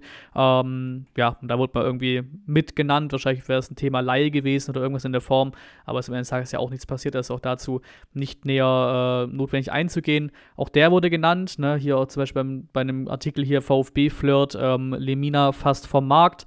Ähm, einer von PSG, ein junges Talent, ähm, das dann aber jetzt dann offiziell zu den Wolves ist nach England. Per, per Laie mit Kaufoption. Ähm, der Mann ist 18 Jahre alt, den haben wir auch, den haben wir auf 100% schon mal angesprochen, deswegen äh, sage ich mal, bestätigt sich das, dass ich auch immer wieder einfach Leute anspreche, die genannt wurden, aber eben nicht tiefergehend, ähm, falls sie nochmal auftauchen. Ähm, und der taucht jetzt eben nochmal auf, ausgehend zu den Wolves, 500.000 Marktwert, 18 Jahre alt, ähm, offensives Mittelfeld, wie gesagt, kommt von PSG ähm, äh, ausgeliehen von PSG dorthin äh, und laut Fabrizio Romano Kaufoption bei einer Million Euro, also auch ja, eine recht billige. Ich meine, klar, nur 500.000 Marktwert ist klar, aber trotzdem eine sehr, sehr billige ähm, Kaufoption dann. Also mal gucken, ähm, wie es bei dem bei den Wolves weitergeht. Ähm, ist jetzt einer ne, auf dem Mittelfeld, rechts aus, links aus, laut transfermarkt.de auch wieder eine Position, die wir jetzt halt doch nicht so dringend gebraucht hätten oder sowas, auch in Sachen Kaderbreite nicht. Deswegen wurde wahrscheinlich auch der nie wirklich konkreter. Ähm, Genki Haraguchi ist kurz aufgekommen, hier von der SCN zum Beispiel, von den Kollegen, ähm, dass da Zweitligisten an ihm interessiert sind und das vielleicht noch könnte, äh, noch wechseln könnte, weil ja eben alles dann eben auch Thema war äh, rund um den neuen Spieler, der dann kommt oder die Besetzung im Mittelfeld und so weiter. Ähm, deswegen hätte dann im gleichen Zug auch ein ähm, Haraguchi wechseln können, ähm, aber wurde wohl nie wirklich ähm, konkret genug für einen Wechsel in die zweite Liga, deswegen bleibt er bei uns. Auch sein Profil nochmal kurz, ne, jetzt 32 Jahre alt, ähm, kam ja im Winter dann ähm, offensives Mittelfeld, kann auch defensives Mittelfeld oder zentrales Mittelfeld spielen. Ähm, ja, noch Vertrag bis Sommer. Wird wahrscheinlich hier auch ne, jetzt kein Top-Verdiener sein, aber eben gescheites Gehalt bekommen, deswegen wird es auch da ein bisschen schwerer gewesen sein, würde ich mal tippen, ne? Äh, würde ich mal tippen äh, für irgendwelche Zweitligisten. Bei ihm, der wird jetzt auch nicht groß eine Rolle weiterhin spielen. Der, am zweiten Spieltag äh, hat er kurz mal ein Spiel bekommen oder ein paar Minuten bekommen äh, in Leipzig, sonst halt nicht. Jetzt ja auch im Mittelfeld sich ein bisschen breiter aufgestellt ist. Also auch da wird er eher noch weniger Spielzeit bekommen, ähm, was dann ja gegen Null geht ähm, in dem Fall. Gut, bleibt halt das halbe Jahr noch. Vertrag wird er nicht verlängern, dann kann er sich im Sommer einen neuen Verein suchen, jetzt auch schon in einem Alter, wo so Gerüchte aufkommen, wie halt, ja, Rückkehr nach Japan und so, ähm, ne, so Geschichten. Deswegen mal gucken, wie es mit Genki Haraguchi weitergeht. Ähm, Marco Krujic ähm, ist auch ein Thema gewesen, auch ein bisschen näher noch ein Thema gewesen. Ähm, auch hier wieder ein bisschen sortiert von komplett unwichtig zu doch wichtiger. Ähm, da wurde eben die Gerüchte, äh, kamen zu ihm auf, der aktuell bei Porto ist, ähm, dass wir den vielleicht leihen wollen mit einer möglichen Kaufoption. auch da schon kam recht früh, dass vielleicht die äh, Ablösegeschichten und sowas im Gehalt zum Knackpunkt werden könnten. Ähm, irgendwann kam auch raus, dass der kein Thema ist dann bei uns, ähm, eben auf der Suche nach diesem Backup für Stiller, für Karasor, für das Mittelfeld, so generell. Ist auch noch ein Name, glaube ich, ähm, für viele. Marco Krujic, 8 Millionen Marktwert, 27 Jahre alt, bisschen erfahrener. Aktuell bei Porto eben. Da eben auch nicht die Nummer 1 Rolle, ne, nur sechs Spiele gemacht. Deswegen auch da eben das Gerücht aus der Logik raus, dass er eben auch Spielpraxis haben möchte. Ähm, ähm, ja, war ja schon mal von Liverpool zu, zu Hertha ausgeliehen, war von ähm, Liverpool dann eben rüber zu, zu Porto 2022 für 9 Millionen. Ähm, ich glaube, der Hertha war auch echt ganz ordentlich, einer der besseren bei denen in der Phase. Deswegen hätte ich auch schon gefeiert, aber ist am Ende des Tages nicht passiert. Ähm, aber interessanter Name, den wir da auf dem Zettel hatten, auch vom Niveau her eben, was wir uns da auf dem Zettel äh, ja aufgelistet haben, wohl beim VfB an, an Ersatzthemen und der jetzt, der jetzt im Endeffekt kam, dann äh, ja später noch dann das Thema, ist ja vom Niveau auch schon mal, ich sag mal, vielleicht ein anderes, ähm, ja, ein anderes Kaliber, als wir vielleicht sonst vor ein, zwei Jahren noch geholt hätten für so eine Backup-Rolle. Ähm, Carasso-Gerüchte gab es auch ganz kurz, ähm, Lazio, Rom und West Ham, ähm, aber da auch recht schnell kein Thema und so weiter und so fort. Ähm, ja, überhaupt nichts dran und so weiter wäre auch komisch gewesen. Ähm, Karasor bleibt, ja auch noch Vertrag bis 2026 bei uns. Neuhaus wurde auch ein Thema, auch das wäre wieder ein ne, Thema Regal, in das man schaut für Backup-Stiller, äh, für Backup Karasor, was man ja auch ein bisschen, was ein bisschen auffälliger wurde, eben durch diese gelbe Karte, durch, äh, durch die Sperre dann für Karasor und eben das bisschen kreativ werden mit Mio auf der Position, sag ich mal, auch wenn der es top gemacht hat gegen Leipzig, ne, ist klar, aber eben auf, auf, auf, auf auf Zeit gesehen. Ähm, Neuhaus war eine Option laut der Bild und so weiter, Laie, Laie mit Kaufoption. Aber das war recht schnell dementiert. Wohlgemut schon recht schnell gesagt, daran ist nichts dran. Ähm, auch Berater und Gladbach recht schnell gesagt, nö, der bleibt hier. Aber ey, er war ja schon so ein bisschen willig, ähm, vielleicht zu wechseln. Neuhaus, ähm, aber bleibt bei Gladbach. 9 Millionen Marktwert, 26 Jahre alt, um sein Profil nochmal mit reinzunehmen. Auch er eben Ne, alles defensiv, offensiv, zentrales Mittelfeld, seine Rollen. Ähm, Vertrag muss noch bis 2027 und äh, das wäre halt vielleicht Thema Laie oder sowas geworden, aber ist es dann am Ende des Tages nicht. Ähm, Brian Gruda ist einer, der für Sommer wohl bisschen interessanter werden könnte. Auch das berichtet eben die Bild, dass ähm, wir interessiert sind und auch Wolfsburg dran sind an dem, kann man ja schon so sagen, Shootingstar von Mainz 05. Ähm, 19 Jahre alt, ähm, auch schon Deutschland U21 am Zocken, 9 Millionen Marktwert, ist eben Flügelspieler, Rechtsaußen, Mittelstürmer, offensives Mittelfeld, listet hier transfermarkt.de. Ein Tor, eine Vorlage, 15 Spiele gemacht für Mainz. Also auf jeden Fall ein Hoffnungsträger bei denen, auch noch Vertrag bis 2026. Da kriegst du jetzt nicht unbedingt eine billige Ablösesumme am Ende des Tages bei raus. Ähm, auch im Sommer nicht. Ähm, aber ey, vielleicht wirklich, wenn wir da dran sind, wäre auch wieder ein Zeichen. Wäre wär sehr, sehr stark. Also wirklich eins der größten Talente jetzt hier und irgendwie auch wirklich ein Sh Shooting-Star in der Bundesliga ähm, für Flügelpositionen und so Geschichten. Ähm, das, wenn der wirklich im Sommer Thema wird, dann wird natürlich in erster Linie auch vor allem nicht billig. Ne? Also wie gesagt, hat noch Vertrag, dann auch im Sommer noch Vertrag für zwei Jahre. Ähm, aber krass, auch da wieder, welches Kaliber und wo wir da schon mittlerweile hingucken.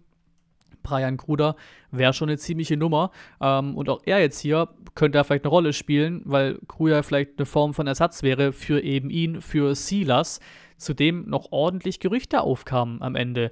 Villarreal ähm, kam, äh, kam auf, äh, ja, Gerüchte, auch da wieder irgendwie Laie und sowas, Kaufoptionen, dies, das.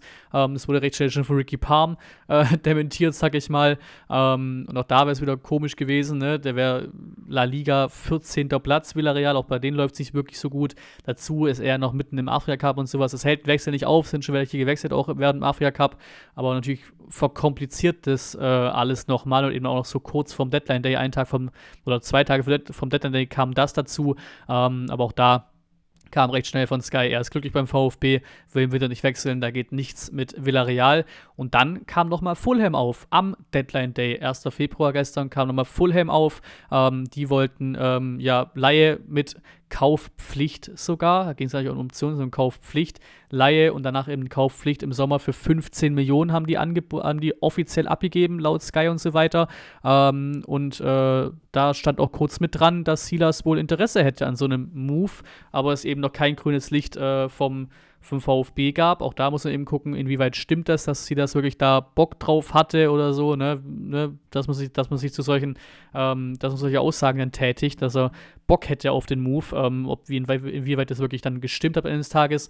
Ähm, aber auch das zeigt, ey, da ist ein Markt da für Silas 15 Millionen ist auch keine schlechte Summe im Sommer äh, für den Silas oder generell aktuell keine schlechte Summe für den Silas. Da sind Interessenten da und wenn Interessenten jetzt da sind, könnten sie auch im Sommer da sein. Deswegen, ne, Thema Brian Gruder wäre auch so ein bisschen die Rolle, ne, Flügelstürmer, auch bis, kann, kann auch vorne ein bisschen drin zocken, ne.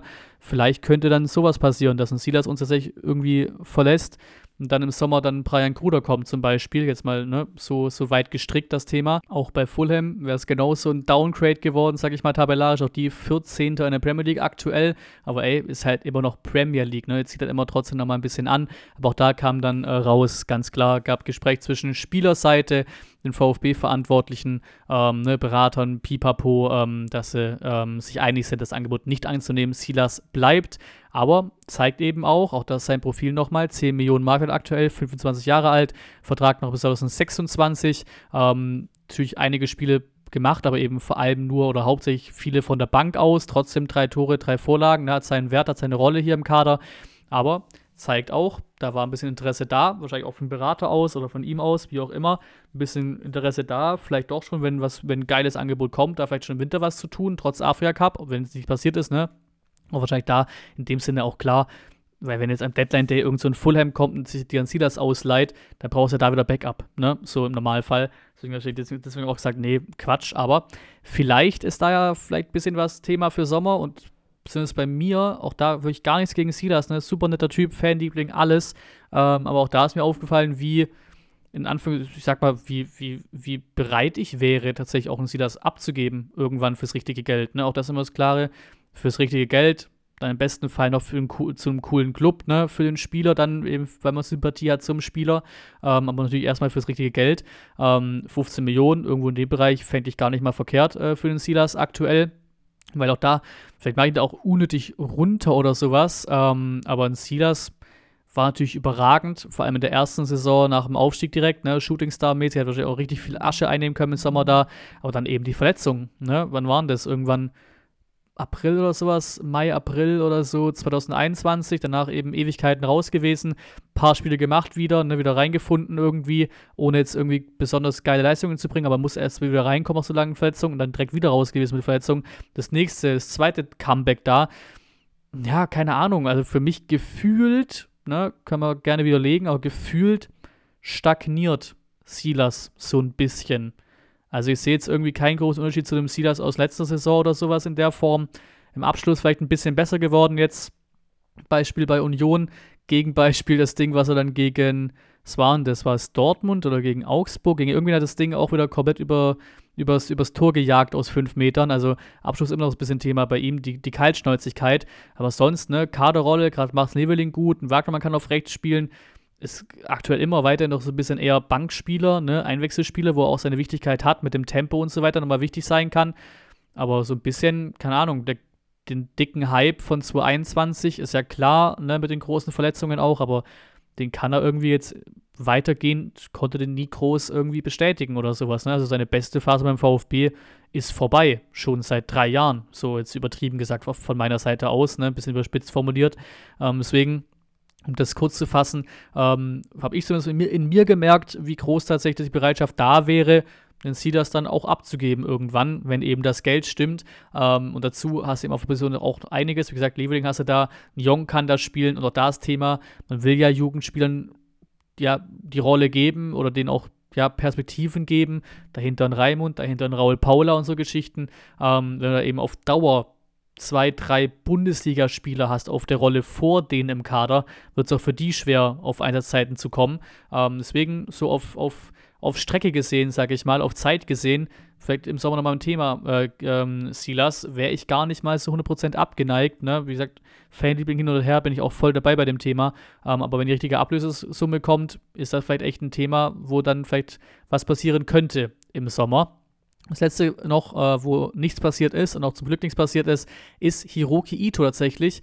Das ist halt Quelle äh, aus Japan. Ne? Kann ich jetzt nicht bewerten, wie, wie seriös die sind oder sowas. Also auch kein, kein Kicker, kein SCN, äh, einfach keine deutsche Quelle übernommen, sag ich mal, was für mich immer noch so ein bisschen in Anführungszeichen ein Gütesiegel ist oder ein Gütekriterium ist, wie auch immer. Ähm, aber was da berichtet wurde, ist, dass Ito ein Angebot von Al-Nasser abgelehnt haben soll. Ähm, eben Saudi-Arabien. Die sollen wohl gekommen sein mit 25 Millionen. Ähm, lag das Angebot, Ablösesumme und auch eben mehr als 9,4 Millionen Euro pro Saison Jahresgehalt. Hat Ito abgelehnt. Ito bleibt stabil, Maschine, geiler Typ, aber auch echt heftig, wenn das stimmt, dass einfach, einfach, ja, ein Club aus Saudi-Arabien kommt und Ito da 10 Millionen äh, Gehalt auf den Tisch legt und es 25 Millionen gibt. Ähm, Im Zweifelsfall hätten wir wahrscheinlich auch noch die Ausstiegsklausel gezahlt, weil die hat er ja ähm, irgendwo im Bereich an die 30, glaube ich, wurde berichtet, irgendwie 27, 28, 29, 30 Millionen, irgendwo in dem Bereich. Das heißt, da wäre auch kein großer Sprung mehr gewesen von den 25 Millionen zur Ausstiegsklausel hin. Ähm, deswegen echt krass, auch wie, wie begehrt ein Ito ist und zeigt vielleicht auch nochmal, ähm, was bei ihm auch drin ist, transfermäßig. Ne? 22 Millionen Marktwert aktuell, 24 Jahre, immer noch jung. Ne? Vertrag bis 27, äh, eben diese Ausstiegsklausel mit drin das ist schon ein Happen, ein Happen Kohle und eben vor allem auch das Gehalt, ne, 10 Millionen da von Al-Nasser aus Saudi-Arabien, aber da, so hätte ich ihn auch eingeschätzt und bin auch sehr froh, das so zu lesen. Selbst wenn es am Ende des Tages nicht 100% stimmt oder der Bericht nicht 100% seriös war, aber trotzdem auch mir würde das bestätigen, ähm, wie ich den Ito sehe, ähm, sehr, sehr clever im Kopf und logisch denkend im Kopf, dass er sich eben, auch das wurde so berichtet, auf den europäischen Fußball fokussieren will in seiner besten Zeit, ist ja klar, 24 Jahre alt, der wird auch ein Thema werden im Sommer oder in den nächsten Transferfenstern, wenn er es weiter so performt. Ähm, wenn er zurückkehrt nach dem Asia Cup und wieder eine Rolle spielt bei uns, dann eben wird auch der ein Thema werden für größere Clubs. Ähm, wurde ja auch schon, aber bisher eben immer geblieben. Ähm, sehr stabil, Hiroki Ito, nix da mit Saudi-Arabien. Dann kommen wir zu offiziellem, natürlich vor allem auch dem Deadline Day. Das erste ist aber nicht Deadline Day, sondern Yannick Keitel. Ähm, auch der schon oft angesprochen, ist sowieso schon quasi im, im, im Kopf abgehakt, dass der kommt, aber auch von der SN nochmal wurde bestätigt, das Ding ist jetzt offiziell fix. Ne? Fehlt halt noch die offizielle Verkündung vom VfB zu ihm, kommt im Sommer ablösefrei ablösefrei ähm, vom SC Freiburg. Der Vertrag soll mindestens bis 2027 ähm, laufen. Und Ähm, auch zu ihm nochmal kurz: 4 Millionen Marktwert, 23 Jahre alt. Ähm, defensives Mittelfeld, Innenverteidiger kann er auch wohl zocken und zentrales Mittelfeld. Ähm, also auch da schon quasi der, der Backup für Stiller, Karas und so weiter, aber eben erst für Sommer. Ähm, Vertrag auf eben Sommer aus bei Freiburg. Ähm, ja, kennt man auch so 21 von Deutschland. Ähm, also auch da kein unbeschriebenes Blatt auf jeden Fall. Und da auch nochmal ein bisschen was Neueres zu ihm vielleicht noch. hat der Kicker berichtet, dass wir auch schon im Winter versucht haben, ihn zu holen. für 800.000 haben wir angeboten, aber Freiburg hat äh, abgelehnt. Wollen ihn wohl wirklich noch ums Verrecken als Kaderspieler behalten. Ist ja auch in Ordnung, ist ja der, deren gutes Recht. Verlieren sie dann halt im Sommer ablösefrei, weil bei Freiburg hat er gezockt. Vier Spiele hat er gemacht, ein paar Minuten bekommen. Also ist kein Stammspieler bei Freiburg, ähm, aber trotzdem Freiburg irgendwie weiterhin drauf gepocht, den halt zu halten. Ähm, das nächste ist Mangala Ex-Spieler, auch den schon öfter angesprochen, weil es um einen Transfer geht. Ähm, da wurde auch schon berichtet, ähm, dass wir wohl so ja 1,5 Millionen Weiterverkaufsgebühr und 2 Millionen Boni erhalten ähm, für Mangala, den wir abgegeben hatten an Nottingham Forest. Und da kann man mal ein kleines Dankeschön an Sven Mislintat äh, aus, aussprechen, weil der eben diese Klauseln ja eingebaut hat, äh, die Weiterverkaufs äh, Klaus und so Geschichten, nicht nur bei ihm, auch bei anderen Spielern. Ähm, dann gab es viel hin und her, viel, viel hin und her. Jetzt gehe ich mal auf die letzte offizielle Info von Sky von Blettenberg äh, ein. Da geht es nämlich um sechs Monate Laie zu Olympique Lyon von Mangala.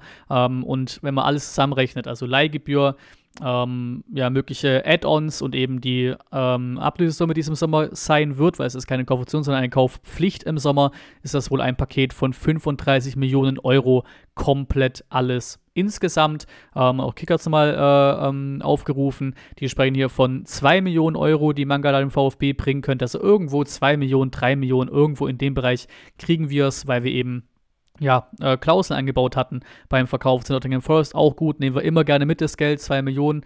2 Millionen, 3 Millionen haben oder nicht haben, immer gut. Ähm, und auch bei ihm muss man so ein bisschen die Frage stellen, ähm, generell bei Lyon ganz wild, glaub, noch ein bisschen mehr getätigt auch. Die stecken auch tief im Abstiegskampf. Platz 16 in der Liga A, glaube ich, wenn ich es richtig im Kopf habe. Also auch da so ein bisschen die Frage, ne, wie jetzt bei dem Silas, der womöglich zu Platz 14 in die Premier League wäre oder zu Platz, ich glaube auch 14 in Spanien oder sowas. Jetzt geht er zu Platz 16 in der Liga A da ist wahrscheinlich echt, keine Ahnung, das Thema Geld und whatever irgendwie doch wie immer mal wichtiger als irgendwie, weil ich glaube, Nottingham ist ja auch sogar in der Premier League noch ein bisschen besser unterwegs, ähm, als das jetzt hier bei in der Liga A. Lyon muss ja echt irgendwie ziemlich viel Scheiße bauen gerade, ist ja eigentlich eher ein Top-Club in Frankreich, aber den zieht es dort hin nach Frankreich und dann ist der Spieler, den ich, ich sag mal, muss ich auch ganz ehrlich sagen, ein bisschen unnötig angeteasert habe, weil es ist klar, um wen es geht. Ich habe vorhin gesagt, was im Mittelfeld passiert ist, den Spieler, den wir geholt haben und sowas, ist ja logisch, dass es hier um Mahmoud Dahoud geht. Ähm, da kamen auch äh, schon Gerüchte auf einen Tag vor Deadline Day, ähm, dass wir den wohl haben wollen von Brighton. Mit Kaufoption, Wohlgemuth und Hönes pushen, äh, wollen ihn haben. Und äh, der Hut war wohl auch schon recht früh dann eben äh, offen für eine Rückkehr in die Bundesliga. Dann natürlich Verhandlungen, dies, das ist ja auch ganz klar. Und dann irgendwann auch das Here We Go von einem Fabrizio Romano. Ähm, Laie mit Kaufoption, also keine Kaufpflicht, eine Kaufoption im Sommer. Auch er direkt berichtet von sogar neun 10 Millionen in dem Bereich. Ähm, auch das haben dann Sky und so weiter ähm, berichtet. Ähm, Hoeneß hat wohl mit ihm äh, telefoniert und ihm den Transfer schmackhaft gemacht. Ne? Passt ja auch irgendwie. Auch schon ein Undaf wurde aus Brighton geliehen, wo ja auch ein Hoeneß auch schon mal kurz war dazu. Visite, sag ich mal. Ähm, Philipp Meise hier von uns, SDN, STZ, hat äh, geschrieben von auch genau dasselbe, eben Laie Kaufoption. Er schreibt von 8,5 Millionen Kaufoptionen plus eben mögliche Add-ons. Und dann kannst du wahrscheinlich damit eben auf die 9 oder 10 Millionen gehen. Also, nachdem es hier wirklich von 2, 3, 4 Quellen quasi deckungsgleich berichtet wurde, können wir, glaube ich, sehr sicher davon ausgehen, dass die Klausel wirklich bei dem Betrag liegt. Ähm, auch interessant, Mainz war wohl auch interessiert, aber ähm, der Hut hat den Transfer zu uns bevorzugt, ähm, weil dann eben Mainz ja auch im selben Atemzug dann ähm, Amiri geholt hat äh, von Leverkusen. Ähm, ebenfalls Gladbach, Frankra äh, Frankreich, Frankfurt und Besiktas Istanbul sind auch interessiert gewesen sein an, an der Hut, aber er wollte zu uns. Sehr, sehr nice. Bild berichtet hier nochmal schön, ähm, schön insidermäßig davon davon, dass Hoeneß ihn per FaceTime-Anruf äh, von einem Wechsel ähm, ja, überzeugt hat. Äh, kann auch egal sein, ist da. Er ist da, kam Deadline Day dann schon morgens direkt das Ding fix gemacht. Ähm, sogar der VfB diesmal, hui, habe ich mir gar nicht aufgefallen bisher, aber der VfB ist eigentlich eher so, eine, so ein Club, der nie was von Kaufoptionen schreibt und nix, aber sogar diesmal haben sie es zugeschrieben. Vertrag bis 13. Juni 2024. Anschließend besitzt der VfB eine Kaufoption. Ich glaube, gefühlt das erste Mal, dass der VfB von sowas berichtet, offiziell als Club. Ähm, aber wie gesagt, durch die Medien war es ja sowieso schon klar. Auch sein Profil, 28 Jahre alt, ähm, hat schon für Deutschland zwei Spiele gemacht, ähm, 14 Millionen Marktwert aktuell, eben ausgehend von Brighton aus der Premier League kam da auf neun Einsätze und eine Vorlage, eben da nicht wirklich, also nicht annähernd Stammspieler, ne, maximal Ergänzungsspieler so ein bisschen bei Brighton, deswegen auch da natürlich ähm, wichtig für ihn wieder mehr Spielpraxis zu bekommen. Ähm, ist damals ablösefrei von Dortmund zu Brighton, eben im Sommer, also schon nach einem halben Jahr jetzt der Wechsel zu uns zurück. Davor bekannt natürlich von Gladbach, wo es dann für 12 Millionen 2017 zu äh, Dortmund ging, also auch Bundesliga erfahren, Bundesliga bekannt. Denke, der wird sich sofort einfinden, dass ich gar kein Problem. Bundesliga dazu, ne, haben auch einige generell ja sehr viele Deutsche im Team, auch in der Startelf immer wieder, auch da wird sich locker einfinden. Ähm, ne, wenn Hönes und sowas Bock hatten, ist das für mich sowieso auch immer direkt ein sehr, sehr gutes Zeichen. Ähm, Moda Hut, sehr, sehr ordentlich. Und auch da, vorhin, vorhin schon angeteasert oder angesprochen, Thema Kaliber was wir uns da raussuchen. Ne? Hätte es auch wieder irgendein, gut, wäre auch eine Möglichkeit gewesen, auch sowas hätte durch die Decke gehen können, klar, irgendein Talent wiederholen, irgendeinen 18-Jährigen holen oder sowas. Jetzt holst du halt einen gefestigten, damit du wirklich einen hast, wo du weißt, den hole ich und der funktioniert sofort. Jetzt hast du da im Mittelfeld Karasor, Stiller, Dahut für die zwei Positionen, auch da wird interessant, ne? Wie schnell kann sich der Hut vielleicht sogar möglicherweise in eine Startelf spielen? Am ehesten noch äh, als direkter Konkurrent zu Stiller würde ich ihn mal sehen, eher noch als zu Karasor. Hab Dahut schon Tacken offensiver noch im Kopf äh, als einen Karasor. Ähm, und das ist schon, das ist schon ordentlich. Dazu kommt auch ein Mio, der das ja auch zocken kann, ist ja auch ganz klar.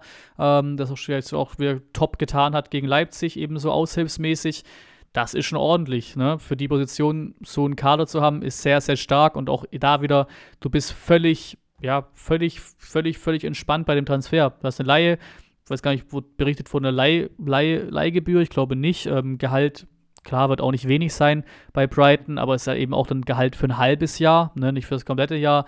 Plus auch da, wenn wir es bei Nübel geschafft haben, da auf ein bisschen was äh, runter, zu, runter zu gehen, also dass er bisschen auf ein bisschen was ähm, verzichtet, der, der Nübel, wird vielleicht bei der Hut auch ähnlich sein. Ich glaube, dazu gab es tatsächlich noch gar keine Berichte ne, zu dem Thema Laie und so Geschichten.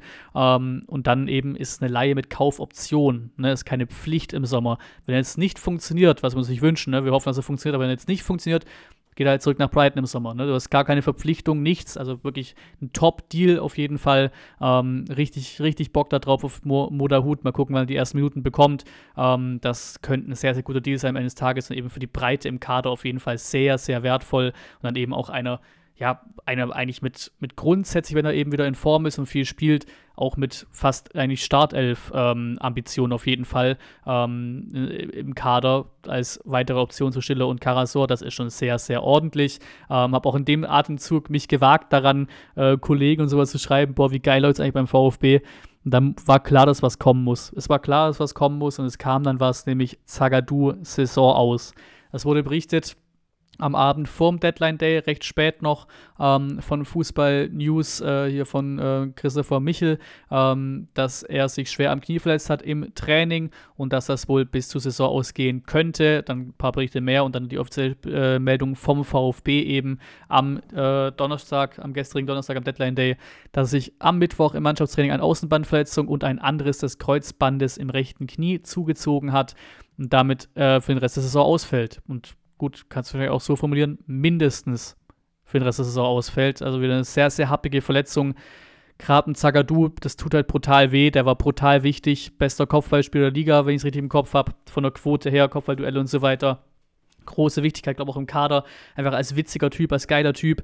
Ähm, immer besser reingefunden, ne? nachdem jetzt ablösefrei dann, ähm, oder ablösefrei, also offiziell ablösefrei äh, kam, ähm, hat ein bisschen reingefunden, ein bisschen Zeit gebraucht, nicht wirklich Stammspieler gewesen. Diese Saison so richtig durchgebrochen, richtig Stammspieler, richtig wichtig geworden, richtiger Brocken hinten drin, weniger fehleranfällig. Ähm, und jetzt dann eben direkt wieder eine Verletzung. Hat er eh schon geplagt, auch deswegen, mehr oder minder auch deswegen bei Dortmund der Vertrag nicht verlängert, weil er eben auch so, ja, so unsicher war in Sachen Verletzungen und so, das einfach ein großes Thema ist. Und jetzt kommt sie wieder. Die nächste große Verletzung. Der ist ja immer noch sauerjung, 24 Jahre alt und gefühlt, nicht richtig im Kopf, aber gefühlt schon drei große Verletzungen. Das ist, das, das tut sehr, sehr weh für Zagadou, für uns natürlich auch, weil er brutal wichtig ist. Ähm, und ja, dann kam natürlich direkt daraus auch die Folge. Machen wir noch was macht der VfB noch was bei Zagadou für die Verletzung ähm, Backup zu holen. Ähm, da der erste war Mason Holgate, ähm, der angesprochen wurde, der jetzt auch einen Move bekommen hat, aber eben nicht zu uns. 27 ähm, Jahre alt, Innenverteidiger, England, ähm, spielt in England, ist Engländer, so rum, beides, äh, beides genau dasselbe ähm, bei Everton und ist nun ausgeliehen worden zu Sheffield United, was dann, glaube ich, ist das immer noch erste Liga? Ja, ne? Ähm, zu Sheffield United ähm, ausgeliehen worden. Ähm, da waren wir wohl auch kurz interessiert, gab es kurz eine Quelle zu, ähm, aber recht schnell das Dementi auch von Sky und so weiter, dass da nichts passiert. Bisschen enger wurde es wohl, so wie es zumindest berichtet wurde und auch von der L'Equipe, der auch ganz gut ist ja in Frankreich, bei Lilian Prasier, wenn man so ausspricht, keine Ahnung, Franzose. Und der ist eigentlich auch ein perfektes Beispiel dafür, für das Thema, ähm, was ich immer wieder hatte in, in den News-Folgen, selbst die kleinsten Gerüchte mitnehmen, ne? selbst die kleinsten Geschichten mitnehmen, Namen nennen, falls sie nochmal aufkommen, denn den habe ich auch schon mal genannt. Da gab es auch irgendwie mal eine Geschichte, dass wir vielleicht im Sommer interessiert sein könnten, weil er nur noch ein Jahr Vertrag hat, noch bis 25 und damit eben im Sommer ein bisschen günstiger zu haben wäre. Ähm, ist 24 Jahre alt, Franzose, spielt auch in Frankreich bei Stade Brest in der ersten Liga. 8 Millionen Marktwert, der Kollege. Ähm, ja, Innenverteidiger, Linksverteidiger. Ähm, quasi auch so profilmäßig Zagadou, ne? Linksverteidiger kann er auch zocken oder linker Innenverteidiger auf jeden Fall auch. Ähm, ja, zockt da auch regelmäßig in Frankreich, 17 Spiele, sogar ein Tor gemacht. Ähm, interessanter Mann, auch noch jung, also geht noch in das Raster Talent mit rein, sag ich mal. Kam von Start Rennes 2021 für 1,75 Millionen zu Start Brest und eben seitdem dort. Ähm, und da hat man wohl Interesse, den Mann zu holen. Äh, Laie mit äh, Kaufpflicht sogar, wurde hier berichtet. Ähm, die inklusive Bonus rund 8 Millionen Euro erreicht hätte, ähm, wurde abgelehnt von, äh, ja, von Start Brest. Äh, wahrscheinlich wollten die eher einen direkten fixen Transfer, wenn dann, ne, weil aktuell wird das so, so viel mit Kauf, äh, mit, mit Laie und Kaufoptionen, Kaufpflicht und sowas geregelt. Wahrscheinlich wollen auch einfach ein paar Vereine einfach wenn, wenn er schon geht, dann will ich das Geld jetzt haben, ne, weil jetzt habe ich, sonst ist er ein halbes Jahr weg und danach, haben, ist, äh, danach kommt erst das Geld, ne, so von dem Ding her, äh, wo er berichtet. Und das auch schon, ähm, sofern er 50 Prozent der Spiele ähm, bestreitet, äh, die möglich gewesen wären beim VfB, aber wie gesagt, wurde wohl abgelehnt, ähm, das Ding. Aus Sky hat berichtet, ähm, dass wir das eben gemacht haben äh, oder angeboten haben, sechs Monate Laie mit Kaufpflicht, aber wie gesagt, wurde abgelehnt, ähm, das, das ganze Thema, aber zeigt auch da, Gut, Holgate wäre jetzt das Gegenbeispiel gewesen, mit 27 bisschen älter, wäre vielleicht ein bisschen mehr in die Richtung ähm, Soforthilfe gegangen, wobei auch Holgate nicht, nicht so regelmäßig gespielt hat bei Everton, soweit ich weiß. Ähm, aber er, Prassier, wäre genau das Thema gewesen, ne? wieder jung, jung auffangen mit einem, ähm, mit Talent, ne? Ähm, der, der aber trotzdem auch so ein bisschen eine Sofortverstärkung sein könnte. Ne? Spielt ja auch oft da in, in, in Frankreich, Stammspieler mehr oder minder bei denen. Ähm, deswegen das zeigt auch in die Richtung, in die es gehen soll. Sofortverstärkung, aber mit Potenzial nach oben ähm, in das Regal so ein bisschen zu gucken. Und ein Name noch zur Vollständigkeit, der noch genannt wurde, auch hier wieder von Fußball News, vom selben Kollegen von vorhin, ist Michael Fayet, also er hat nur geschrieben von Fayet, Barcelona B, und das ist der, der da aufploppt, deswegen tippen wir, dass der war. Innenverteidiger, ähm, wie gesagt, Barcelona 2 quasi, ähm, 1,5 Millionen Marktwert, ähm, ja, 19 Jahre alt, spielt da würde ich mal tippen, Stamm oder fast Stamm, 17 von 21 Spiele gemacht. Ähm, das wäre wieder die Schiene komplett Talent, Talent, Talent gewesen wahrscheinlich. Ähm, in dem Alter, noch Vertrag bis 2027, aber zudem gab es dann auch gar keine weitere Quelle. Ich glaube, es hat nur er genannt und dann wurde schon recht schnell klar, auch schon recht früh die News. Natürlich hätte noch immer irgendwas passieren können, denn Days sind immer wild, ähm, aber ist nichts mehr passiert und schon recht früh kam die News, der VfB macht nichts und fängt das eben selber auf mit dem, was man hat. Ähm, man hat volles Vertrauen eben in, ähm, in den Kader, hat auch hier nochmal Dennis Bayer von Sky berichtet. Ähm, Anton Itoro hat der VfB drei Infotiger mit Startelf-Qualitäten im Kader. Stergio als Herausforderer, auch Stenz und Karaso haben dort schon gespielt. Die Führung hat volles Vertrauen in die bestehende Gru äh, Gruppe. Und das passt ja. Ne? Also würde ich auch voll mitgehen. Ähm, klar, Zagadou kannst nicht eins zu eins ersetzen, sowieso nicht, aber bevor du, das wäre das Einzige, was du hättest machen können, irgendeinen Schnellschuss machst. Ne? Wahrscheinlich war der Versuch bei Brassier, weil man ihn schon mal auf der Liste hatte, zumindest ich schon mal genannt hatte hier in den News, deswegen hat der VfB den auch irgendwie schon mal auf irgendeiner Liste haben und eben nochmal aufgewärmt haben, den Kontakt zu ihm. Ähm, und dem das nicht geklappt hat, wird man wahrscheinlich auch gesagt haben, komm, wir fangen das lieber selber auf, als jetzt irgendeinen unnötigen Schnellschuss zu machen, ne, irgendwas verzweifelt, irgendeinen Verzweiflungsakt zu machen. Und ey, vom Ding her, hast du Anton, Itoro auf jeden Fall, Stenzel genauso. Außen hast du Mittelstädt, außen hast du Wagnumann, ähm, ja, Stergiu hast du dabei, ein Karasor kann es da hinten auch zocken.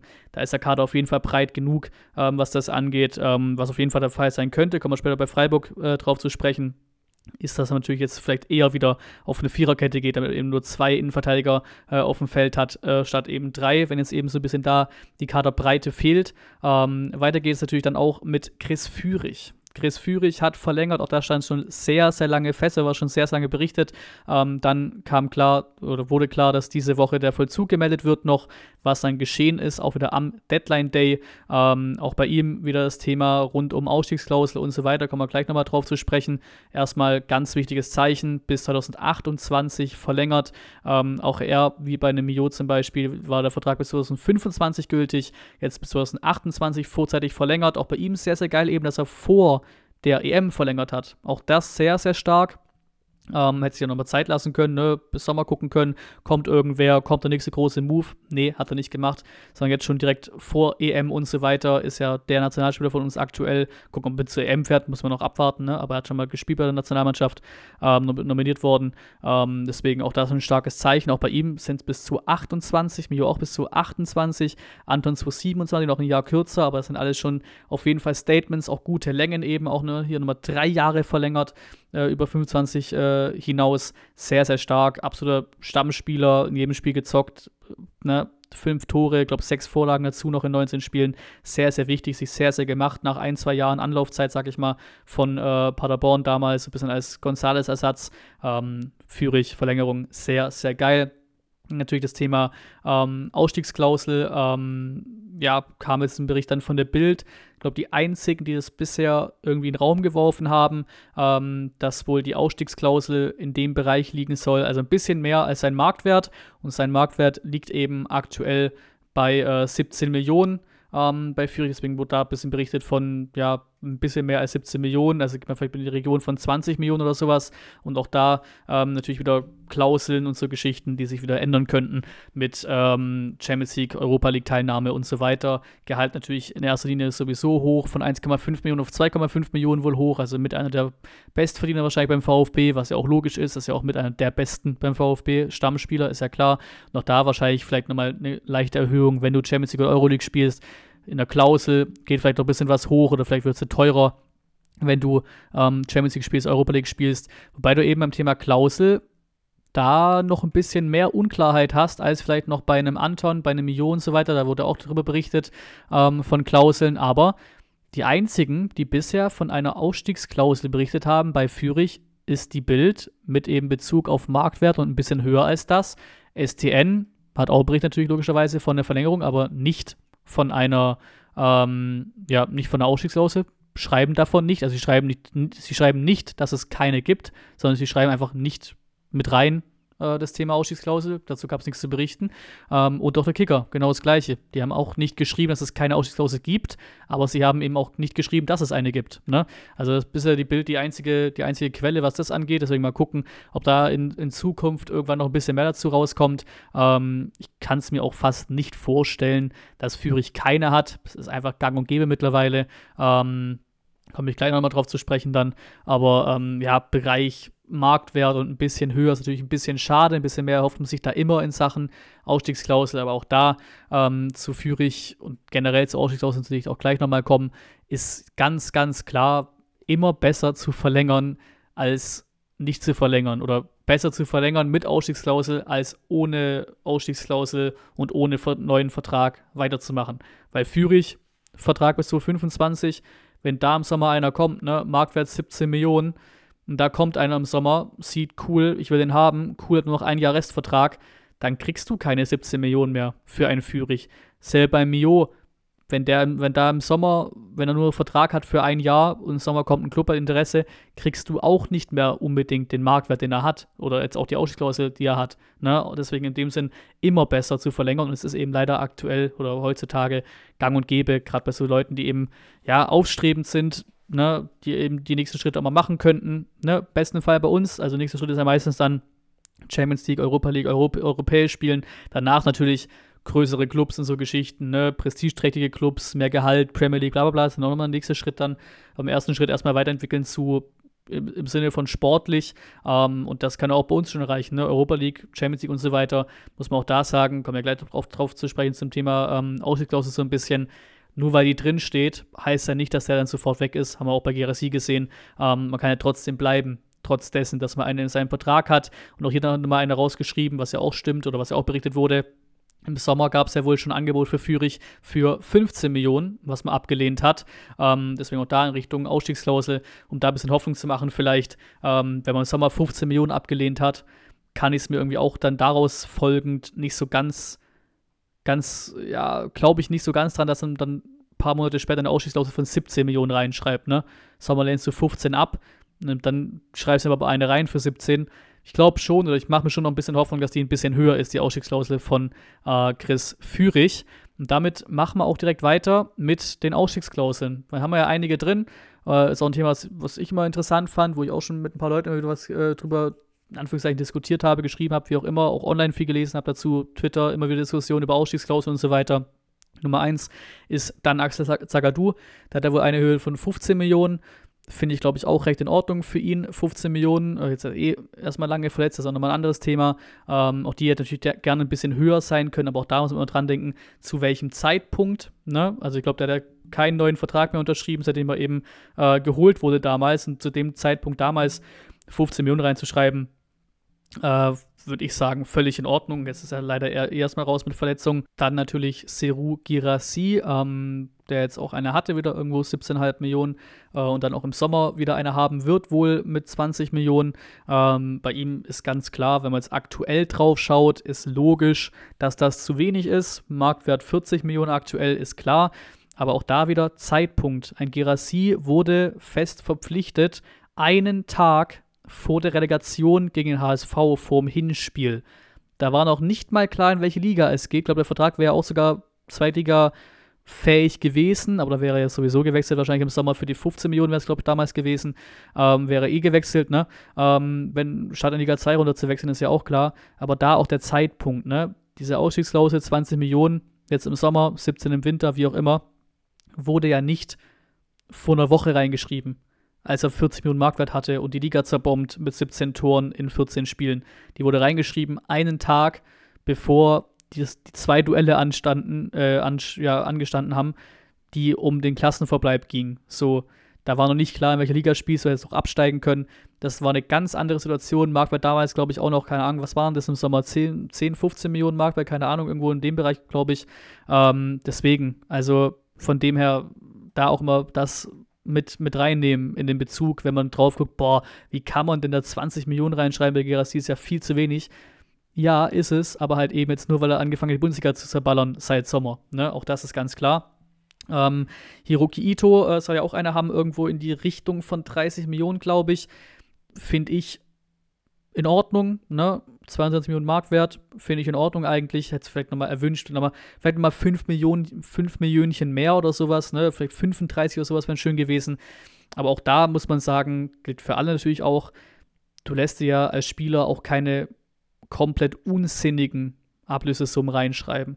Der Sinn der Sache ist ja für den Spieler ich habe meinen Vertrag hier, ich habe ihn auch verlängert, ich kann bleiben, wie ich will, aber wenn ich wechseln will und ein geiler Club kommt und so Geschichten, ähm, habe ich diesen Ausweg, dann habe ich diese Ausstiegsklausel, weil er muss ja mit dem Verein nicht verhandeln, die steht ja fest, da muss der, der Verein, der kommt, nur mit Spieler verhandeln und eben die Summe zahlen.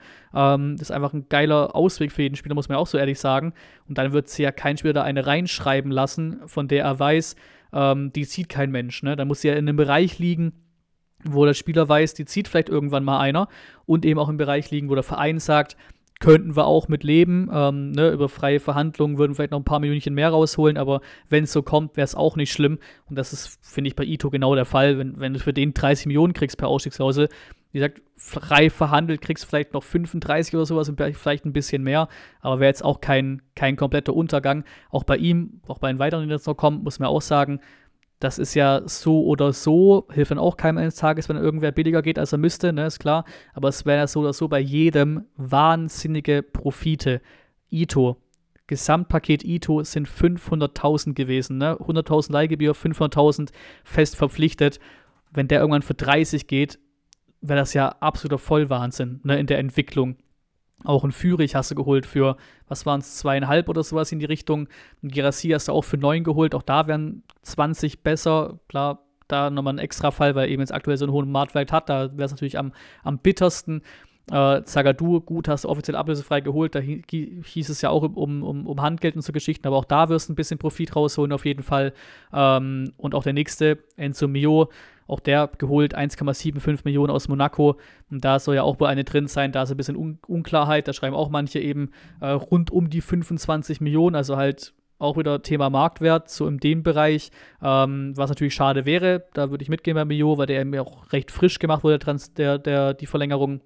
Fände ich schade bis 2028 Vertrag, wenn ein Mio tatsächlich nur 25 Millionen hätte. Ist auch nicht wenig Geld, ist ein Riesenbatzen, ist auch ein Riesenunterschied zu den 1,75, die, die wir damals geholt haben aus Monaco. Ähm, aber bei ihm hoffe ich eher noch auf diese eine Info da von transfermarkt.de, Foren und so weiter von 40 Millionen oder irgendwas mehr halt, ne? Wirklich detailliert oder ganz klar festgelegt wurde ja auch keiner. Ne? Da hieß es ja immer in dem Atemzug von Anton auch, weil ja beides äh, quasi mehr oder minder zeitgleich passiert ist, äh, die Verlängerung oder zumindest die Berichte darüber, ähm, dass es da ja 25 Millionen und mehr war ja zum Beispiel der Wortlaut beim Kicker, wenn ich es richtig im Kopf habe. Deswegen hoffe ich bei Mio einfach mal auf den Wortlaut und mehr, weil auch 35 Millionen fällt ja in den Bereich von und mehr. Ne? Und mehr als 25. Also da würde ich mir schon auch wünschen, ähm, dass es da eine höhere Summe ist, weil gut, muss auch mal gucken bei Mio, hält er den Marktwert, wie entwickelt er sich, aber der ist so jung, 21 Jahre alt, Frankreich U21, so eine gute Rolle bei uns, auch wieder bockstarkes Spiel gegen Leipzig. Das wäre der eine, wo ich auch mitsagen würde, wie mit Girassi. Ne, Girassi noch ein anderes Thema, weil der eben im Sommer schon kam und eine ganz andere Ausgangslage war, wo die eingebaut wurden, die Ausstiegsklauseln. Bei Mio jetzt mittendrin aktuell fände ich sehr, sehr schade, wenn es wirklich stimmt, wenn er in Anführungszeichen nur 25 Millionen wäre. Da würde ich mir schon ein bisschen einen höheren Wert äh, erhoffen. Mal gucken, ob da irgendwas noch näher kommt, irgendwann ein bisschen detaillierter kommt ähm, zu seiner Ausstiegsklausel. Anton schon genannt, ähm, auch verlängert, ähm, 10 Millionen Marktwert, die 25 Millionen bei dem halte ich für ohne da jetzt Anton schlecht zu reden, utopisch. Sehe ich überhaupt nicht, warum die irgendwer zahlen sollte. Deswegen in dem Sinne eine gute Ausstiegsklausel, weil die für mich gefühlt eine ist, die kein Mensch zieht. Ne? Hat 10 Minuten Marktwert, ist 27 Jahre alt, auch schon einen Tacken älter. Ne?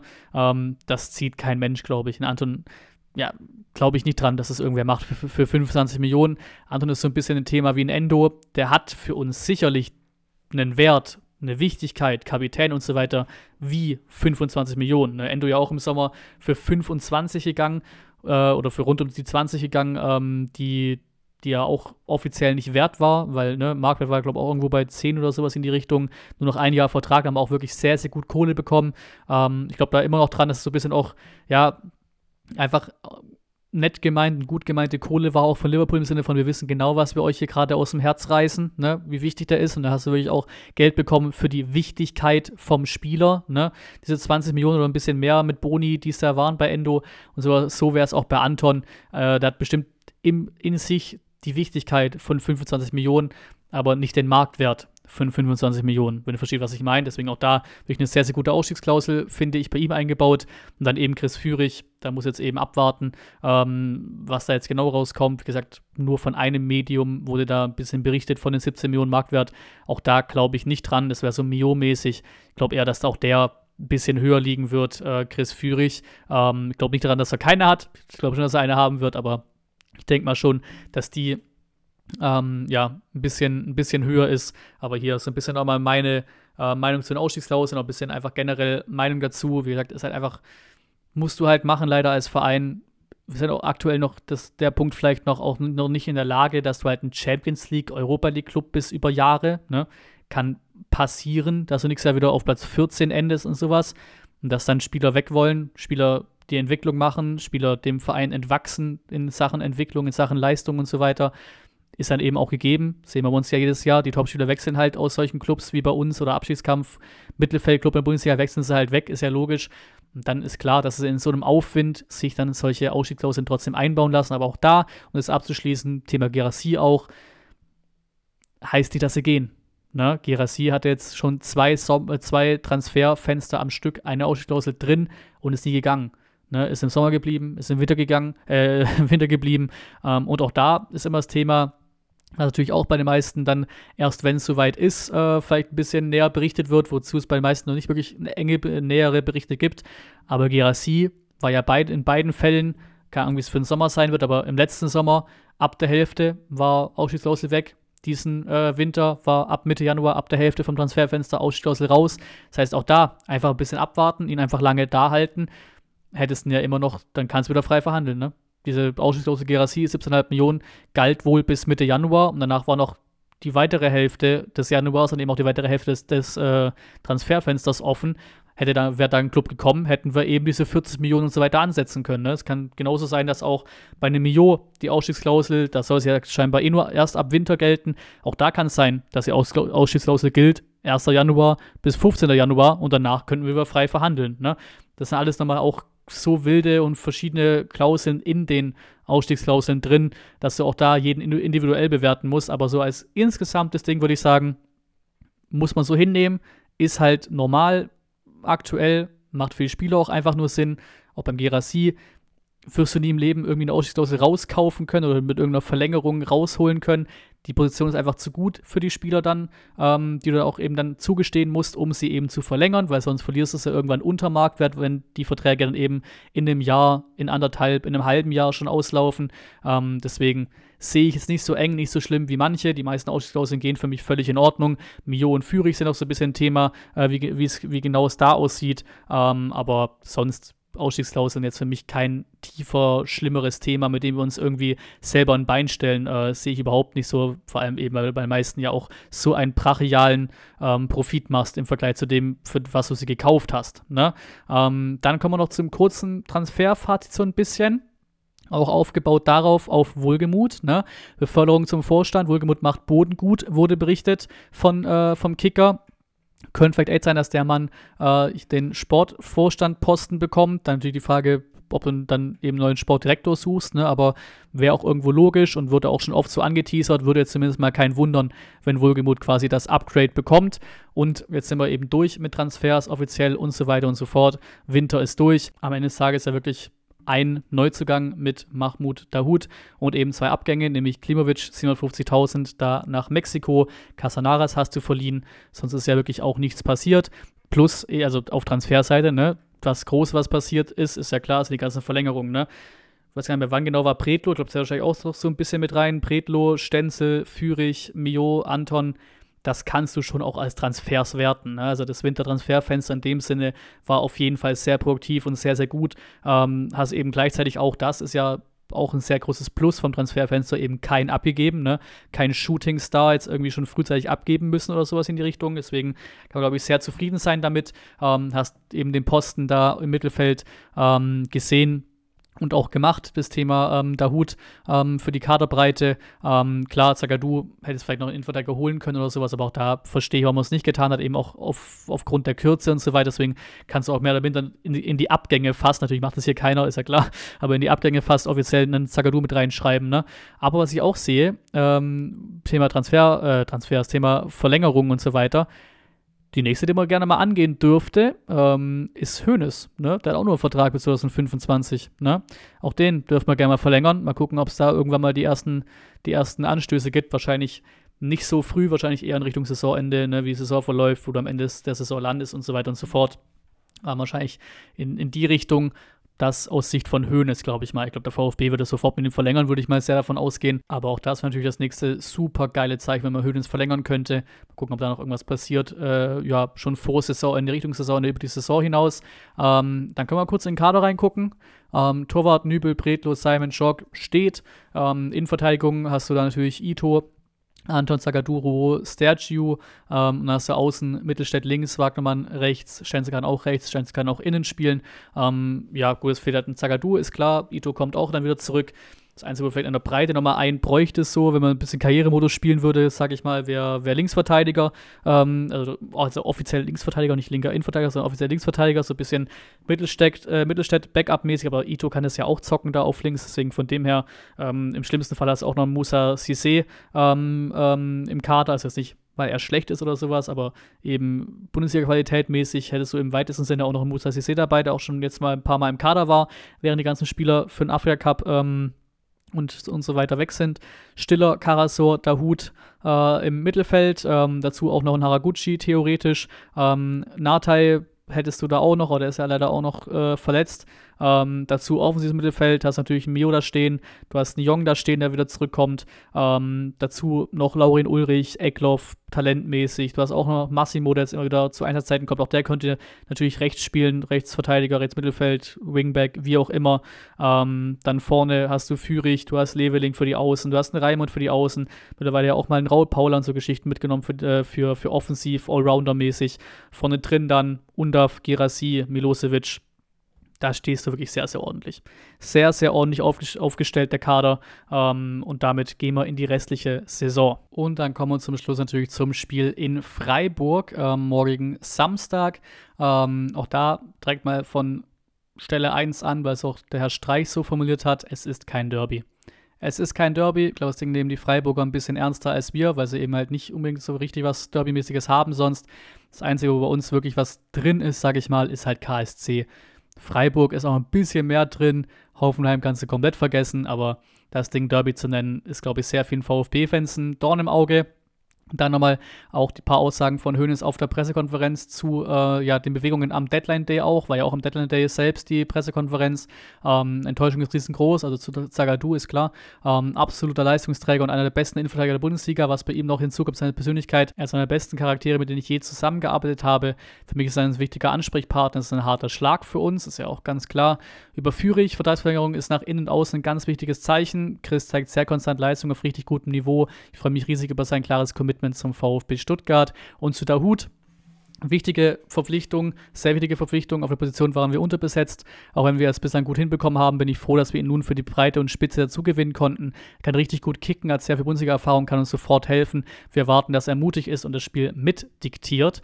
Dann zu Freiburg, ne, hatte Respekt vor Freiburg, auch zu Recht, ist ja klar. Haben sich auch schon wieder auf Platz 7 vorgearbeitet, ne? Und da hat auch gesagt, Hoffnung ist, dass wir endlich gut ins Spiel kommen, wie zuletzt gegen RB Leipzig. Ähm, natürlich zum Afrika Cup auch ganz klar, am liebsten die Spieler hier. Wir wissen aber auch um die Träume.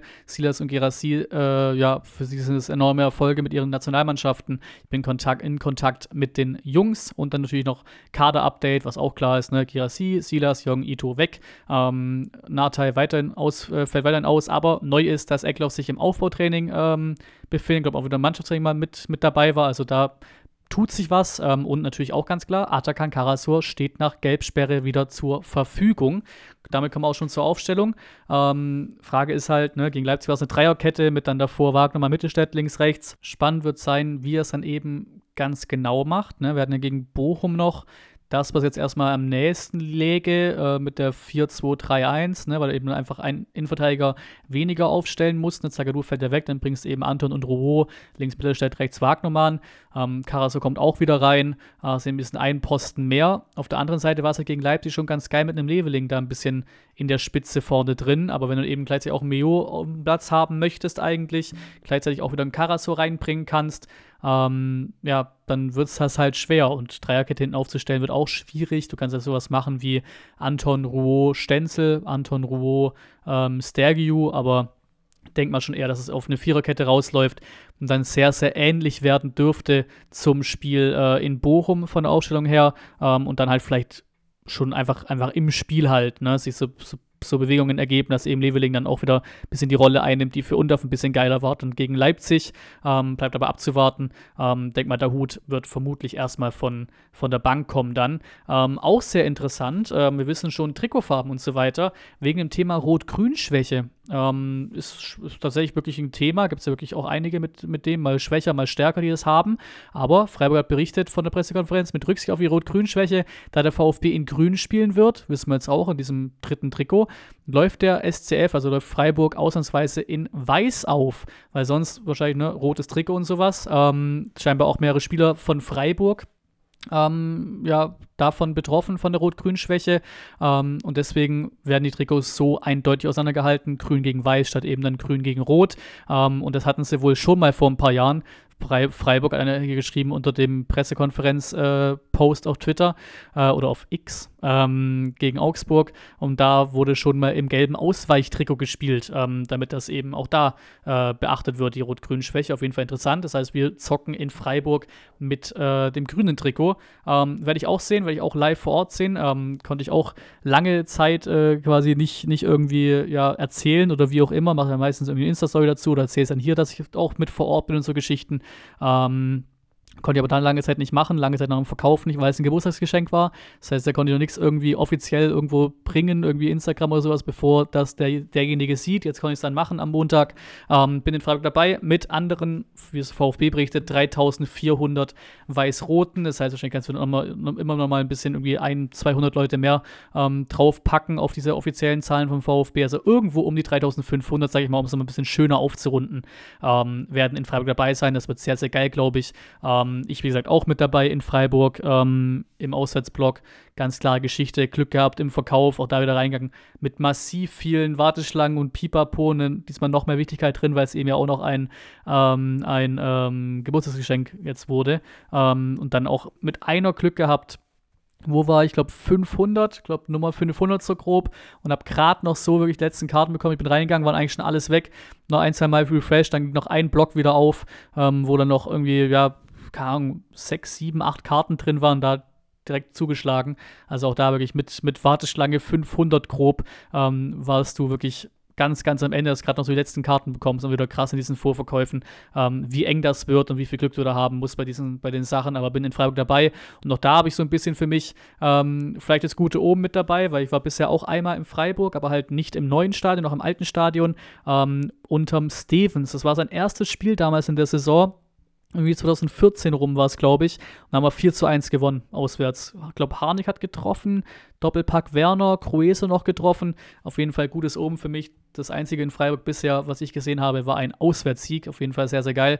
Ähm, Im neuen Stadion war ich noch nicht, deswegen bin ich auch da mal drauf gespannt. Aber bevor ich zur Prognose und so weiter komme, hier auch wieder der Part zum Podcast mit dem Podcast ähm, die Promo dafür, äh, richtig und wichtigerweise, ähm, da gerne reinhören in den Podcast nochmal. Ähm, jetzt haben ein paar Infos aus dem Einspieler zu Freiburg gegen Stuttgart. Ähm, gehen wir rein in das Thema. Ähm, Platz 7 gegen Platz 3, ne, 28 Punkte Freiburg, wir 37 Punkte. Bilanz in Freiburg ist sogar recht in Ordnung ausgeglichen historisch. Es gab 23 Spiele dort, 12 Mal Freiburg gewonnen, zweimal Remis, 9 Mal VfB gewonnen aber halt, ne, ist immer eklig in Freiburg. Letzte drei Spiele äh, in Freiburg verloren, auch alles knapp in Niederlagen, aber ich glaube, alles noch im Kopf. Auch irgendwelche legendären Stream-Clips von mir, als ich darauf reagiert habe, äh, Livestream-mäßig auf die Spiele. Da war schon echt ekliges dabei, irgendwelche Elfmeter, dann nicht gegebene Elfmeter, Pech mit Latte und so weiter und so fort, Spielverläufe. In Freiburg haben wir echt gelitten in den letzten Jahren. Davor aber, vor diesen drei Niederlagen am Stück, gab es einen Unentschieden und davor drei Siege vom VfB im Stück. Also immer so, so blockweise ein bisschen. Ähm, in bisher 19 Spielen beider Clubs, also ne, 19 Bundesligaspiele Freiburg, 19 Bundesligaspiele VfB, gab es insgesamt nur fünf Unentschieden. Und auch in der Gesamtbilanz in Freiburg aus 23 Spielen nur zweimal Unentschieden. Also können wir, glaube ich, fast ein bisschen davon ausgehen, dass wir da, ein, dass wir da ja ein Ergebnis sehen, also einen, einen Sieger vom Platz gehen sehen und ihn recht unrealistisch rein statistisch in Freiburg. Ähm, aktuelle Situation ist tatsächlich sogar heimstark gegen auswärts schwach, muss man leider so sagen. Freiburg ist jetzt äh, seit sieben Heimspielen ungeschlagen zu Hause und hat insgesamt von ihren Heimspielen die Saison auch nur eins verloren. Ähm, der VfB dafür halt ne, vier letzten fünf Auswärtsspiele verloren mit drei Niederlagen am Stück. Ähm, insgesamt haben wir da wirklich nur hoch oder runter, all or nothing äh, in, in, in Auswärtsspielen. Noch kein Unentschieden. Ja, in, insgesamt wir kein Unentschieden-Team. Gesamte Saison bisher nur einmal Unentschieden gespielt ist gegen Leverkusen. Das war es bisher aus 19 Spielen. Aber auch auswärts acht Spiele, vier Siege und vier Pleiten. Ne? Also da wirklich entweder all or nothing.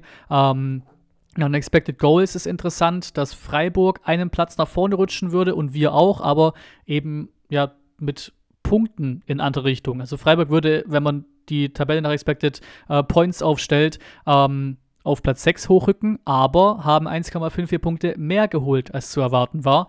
Wir hingegen würden auch auf Platz 2 vorrücken, aber weil wir 5,12 Punkte weniger geholt haben, als zu erwarten war bisher.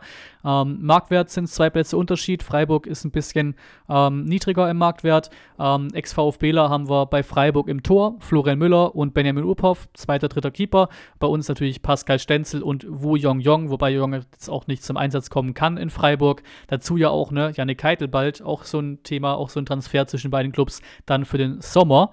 Ähm, die Spielphasen lasse ich euch übrig für den Podcast statt, wer da reinhören möchte. Ähm, und dann nach elf Führungen hat Freiburg nur zweimal verloren. Wir nach 14 Führungen nur einmal, also beide stark nach Führung. Ähm, wir ein bisschen besser nach Rückstand, haben ähm, noch neun Punkte geholt, im Sinne von auch drei Siegen eben, die neun Punkte geholt nach neun Rückständen. Und Freiburg hat fünf Punkte geholt, ebenfalls auch neun Rückstände gehabt bisher. Ähm, Bundesliga-Vergleiche immer interessant. Elf-Meter-Duell ist so ein bisschen äh, ein Stichwort, weil wir haben die meisten erhalten. Sieben sieben Stück schon mittlerweile. Freiburg auch fünf Stück erhalten. Davon wir leider nur vier verwandelt, ne? drei verschossen. Ähm, Freiburg hat alle verwandelt, also haben wir hier ein Duell von fünf Elfmeter-Toren gegen vier Elfmeter-Toren. Ziemlich hohe Werte in der Bundesliga. Ähm, Passquote ähm, ist ein bisschen deutlicher als die nächsten paar Stats. Passquote Platz 10 Freiburg, wir Platz 3. Ballbesitz Platz 9, Freiburg, wir Platz 3. Ähm, insgesamt gewonnene Zweikämpfe, Freiburg Platz 16, ne? wir Platz 3. Aber besser Kopfballduelle, insgesamt gewonnene Kopfballduelle. Ne? Geht hier um nicht um die Quote, sondern um die insgesamt gewonnene Zweikämpfe und Kopfballduelle. Da ist Freiburg auf Platz 5, wir auf Platz 12. Ähm, und auch da, wie ich auch schon oft letzte Woche eigentlich immer in den letzten Wochen immer wieder hatte, in der Laufdistanz, den Sprints, intensive Läufen, oftmals gerade Duelle ähm, im ja, Tabellenmittelfeld, nicht große Rede wert, Tabellenmittelfeld 11, 12, mal auch mehr ein bisschen Richtung Tabellenkeller 13, 14 ähm, ähm, ja, in der Tabelle von beiden Clubs, ne? Freiburg gegen Stuttgart, da ja ein recht unscheinbares Duell, was das angeht, was diese intensiven Stats noch angeht. Ähm, und noch interessant, Torhüter, ne? da der Freiburg eh was Interessantes gewagt äh, mit Atubolu, war ja, glaube ich, hier Stammkeeper U21, deutsche Nationalmannschaft, großes Talent auch und dem haben sie jetzt eben die Nummer 1 gegeben. Ähm, Florian Müller und die Geschichte dann eben hinter ihm ähm, und Nübel, ähm, beides Top-Keeper, Top-Werte in der Bundesliga bisher, in den gehaltenen Torschützen, Torschüssen insgesamt trennen beide nur eine Parade. Ich glaube, Atubolo hat eine Parade mehr gemacht als Nübel auf 94 Spiele gesehen, auch da sehr, sehr eng also. Ähm, heißt, auch da kommen wahrscheinlich auch sag ich mal, ähnlich viel aufs Tor bei Freiburg wie bei uns, ne? Weil man muss ja auch mal Unterschiede sehen beim Torhüter. Klar, dass der Abschießkandidat oder der Keeper vom Abschießkandidat vielleicht mal ein bisschen mehr Torschüsse hält, weil er eben auch mehr aufs Tor bekommt, ne? Und dazu aber auch noch interessant, auch das noch ein bisschen, auch ein guter Wert äh, für die Torhüter. Ähm, Artubolu hat sieben weiße Westen, sieben mal zu null gespielt, ist Topwert in der Bundesliga und Nübel direkt mit dahinter ähm, sechsmal die Null gehalten, sechs weiße Westen. Wie gesagt, beides Top-3-Werte ähm, in der Bundesliga, also Keeper auf jeden Fall auch was Interessantes, um drauf zu schauen. Sind wir durch mit Stats und so weiter, mit Statistiken und so weiter. Ähm, bleibt auch so ein bisschen der Prognose-Part. Ich habe es ja schon gesagt, Freiburg ist immer eklig. Freiburg auswärts ist immer eklig. Ähm, da fährst du auch mit so einer ja, mit so einer gewissen Grundhaltung hin, sage ich mal. Ne? Thema Schiedsrichter, Thema Entscheidungen, ne? vorhin angesprochen. Glaube, letztes Mal haben wir ja verloren durch zwei Elfmeter bei der Male Zagadou. Ich glaube, einer davon war ein bisschen strittig, der andere war schon in Ordnung. Dann noch eins im Corona-Jahr, da habe ich diesen, diesen, diesen Clip noch vor mir aus, den, aus dem Stream, wo ich auch ausgetickt bin, weil es ja auch generell eine scheiß Phase war vom VfB, da wieder Abschiedskampf und alles. Ähm, Geisterspiel in Freiburg, ich glaube auch wieder 2-0 oder so verloren, 2-1 verloren, irgendwie die, in die Richtung. Bekommen wir einen Elfmeter an TBD, einen Foul an TBD und dann nimmt das zurück wir kriegen das Foul doch nicht, obwohl es eigentlich keine Grundlage gab. Es war keine klare Fehlentscheidung, es war eigentlich wirklich komplett wild. Ich glaube, auch danach gab es Missentat dann im, im Doppelpass und so Geschichten und quasi Kontrastreich und sowas. War recht, recht, recht große Szene dann gewesen an dem Spieltag. Ähm, und dann direkt im Gegenzug, also nachdem der Elfmeter, obwohl er gegeben wurde, dann als VAR trotz keiner klaren Fehlentscheidung wieder zurückgenommen wurde, direkt im Gegenzug fiel, glaube ich, das Tor für Freiburg auch das war auch so eine Phase, da lief ja wirklich alles gegen dich, ne? auch spielphasenmäßig komplett für den Arsch gewesen. Ne? War auch logisch, dass du direkt auf so eine Szene folgen, direkt der nächste Angriff Freiburg machen dieses Tor, ne? damit du einfach nochmal komplett komplett voll einen drauf bekommst. Das war wirklich eine ekelhafte Phase damals. Deswegen nach Freiburg fährst du immer ein bisschen eklig. Ähm, generell, wir hatten jetzt 5-0 im Hinspiel, das war aber ein kompletter Ausreißer. Ne? Also in der Bilanz gesehen. Auch zu Hause gegen Freiburg mal 2-3 verloren oder ich glaube zweimal 2-3 verloren, immer wieder eng verloren. Freiburg ist ein Gegner, das ist eklig. Gegen die zockst du nicht gerne.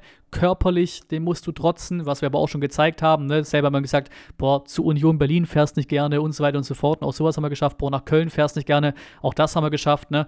Das müssen wir halt überstehen und damit umgehen können. Ähm, Standards auch ein Thema. So frei wie dieser Scheschko da stand beim, beim Tor für Leipzig, darf halt nicht passieren. Haben damit Grifo eine Dinger gut reinschlagen kann. Darauf musst du, musst du aufpassen. Und sonst ist halt Freiburg eklig und eben auch da nichts, was du irgendwie statistisch festhalten kannst, aber einfach bauchgefühlmäßig ist Freiburg immer brutal ekelhaft. Ne? Thema Schiri-Entscheidungen, Thema Spielverläufe, die so vom Gefühl her so sau oft auf Freiburger Seite waren. Ich glaube, auch Freiburg hat auch in ein, zwei Spielen auch die Spieler nach dem Spiel gesagt, dass sie sehr viel Glück haben, das Spiel zu gewinnen gegen uns.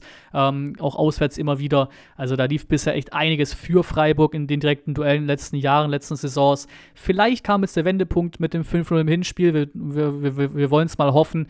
Ähm, bin auch weiterhin guter Dinge. Ich glaube, in Freiburg musst du auch im Unschieden leben, absolut. Niederlage wäre echt sehr, sehr schade, eben auch gerade nach so einem Spiel. Ähm, Gerade nach so einem Spiel wie gegen Leipzig wäre es einfach unnötig, da jetzt zu verlieren. Mit dem Unschieden in Freiburg könntest du absolut leben find, bin ich voll der Meinung. Ähm, Freiburg wird auch auf Revanche aus sein. Ne? Fünf im Hinspiel, jetzt haben wir es auch noch in Bremen verloren. Die werden auch schon mit ein bisschen Galle kommen, ein bisschen gallig kommen gegen uns. Aber ich bin guter Dinge. Ich hoffe darauf. Kein 1 zu 4, äh, wie damals unter Stevens, aber ich hoffe auf ein 1 zu 2 Auswärtssieg. Von mir aus vielleicht noch mit dem Konter ein 1 zu 3, aber irgendwo in die Richtung knappes Spiel, das wir aber für uns entscheiden können. 1 zu 2 Auswärtssieg. Ähm, und damit gehen, gehen wir noch zum letzten Punkt hier in der wieder mal langen Podcast-Folge, nämlich die Tipps. Ganz klare Geschichte. Und da habe ich immer jedes Mal so gesagt, nehmt meine Tipps nicht. Ich laber hier nur Scheiße. Ne? Vorletzten Spieltag null Punkte gemacht. Jetzt kann ich es ja nicht mal umdrehen, das ganze Ding. Letzten Spieltag 24 Punkte gemacht, Junge. Unglaublich. Gerade auch diese Serie, wo ich gesagt habe, boah, tippe ich da jetzt wirklich dreimal auf 1-1. Zwei davon waren richtig, wenn ich es richtig im Kopf hatte. Ähm, also bockstarker, bockstarker Spieltag, der letzte von mir, glaube auch der beste in unserer hier gemeinsamen Community äh, ja, Kick-Tipp-Runde. Ähm, deswegen auch da natürlich aus Spaß. Also ich brauche jetzt hier auch wieder keinen Tipp übernehmen, ist ganz klar, aber letzten Spieltag lief es auf jeden Fall endlich mal richtig gut, also darf ich auch darüber mal berichten. Ähm, Heidenheim Dortmund 1 zu 3 für Dortmund, wird glaube ich trotzdem eklig, weil Heidenheim zu Hause echt, echt gut dabei ist, ähm, aber trotzdem 1 zu 3 für den BVB. Das schmuddeln die sich schon irgendwie wieder hin. Ähm, Bayern-Gladbach, auch das interessant, weil Gladbach so ein bisschen Angstgegner für die Bayern ist immer wieder. Aber das zumindest, glaube ich, vor allem in Gladbach. Deswegen 3-1 Bayern-Sieg. Freiburg VfB gerade schon getippt, 1-2. Mainz-Bremen ist schwierig. Ähm, da habe ich irgendwie scheinbar echt einiges übrig für Mainz. Ähm, tippe ich ein 1-1, weil bei Bremen läuft es gerade richtig, richtig gut. Ne? Bayern-Sieg, Freiburg-Sieg. Ähm, jetzt ein paar Transfers und sowas, die sind gerade echt ein bisschen äh, in einem Hoch, äh, die Bremer. Ähm, deswegen wäre auch da ein Auswärtssieg alles andere als unrealistisch, aber ich tippe irgendwie auf ein 1-1 für Mainz. Äh, ja, 1-1 für Mainz, ein 1-1 unentschieden. Ähm, Bochum, auch das 1-1 gegen Augsburg. Augsburg kann auch sehr gut sein, dass Augsburg äh, da verliert, weil Bochum einfach auch sehr, sehr heimstark ist, aber irgendwie glaube ich, dass Augsburg eklig genug ist, auch wieder ne, fast eklig genug gewesen, um ähm, ja, den Bayern einen Punkt abzuzwingen, um Leverkusen einen Punkt abzuzwingen. Die sind schon eklig zu spielen. Ich glaube, Augsburg kriegt das dahin, einen Punkt mitzunehmen, 1 zu 1. Darmstadt-Leverkusen, das ist normalerweise eine sehr, sehr klare Nummer, 0 zu 3 für Leverkusen. Köln-Frankfurt, auch das habe ich ja viel für Köln übrig, im Sinne von, dass ich schade finde, dass sie absteigen, so als großer Club, äh, Traditionsclub, Fans und so weiter.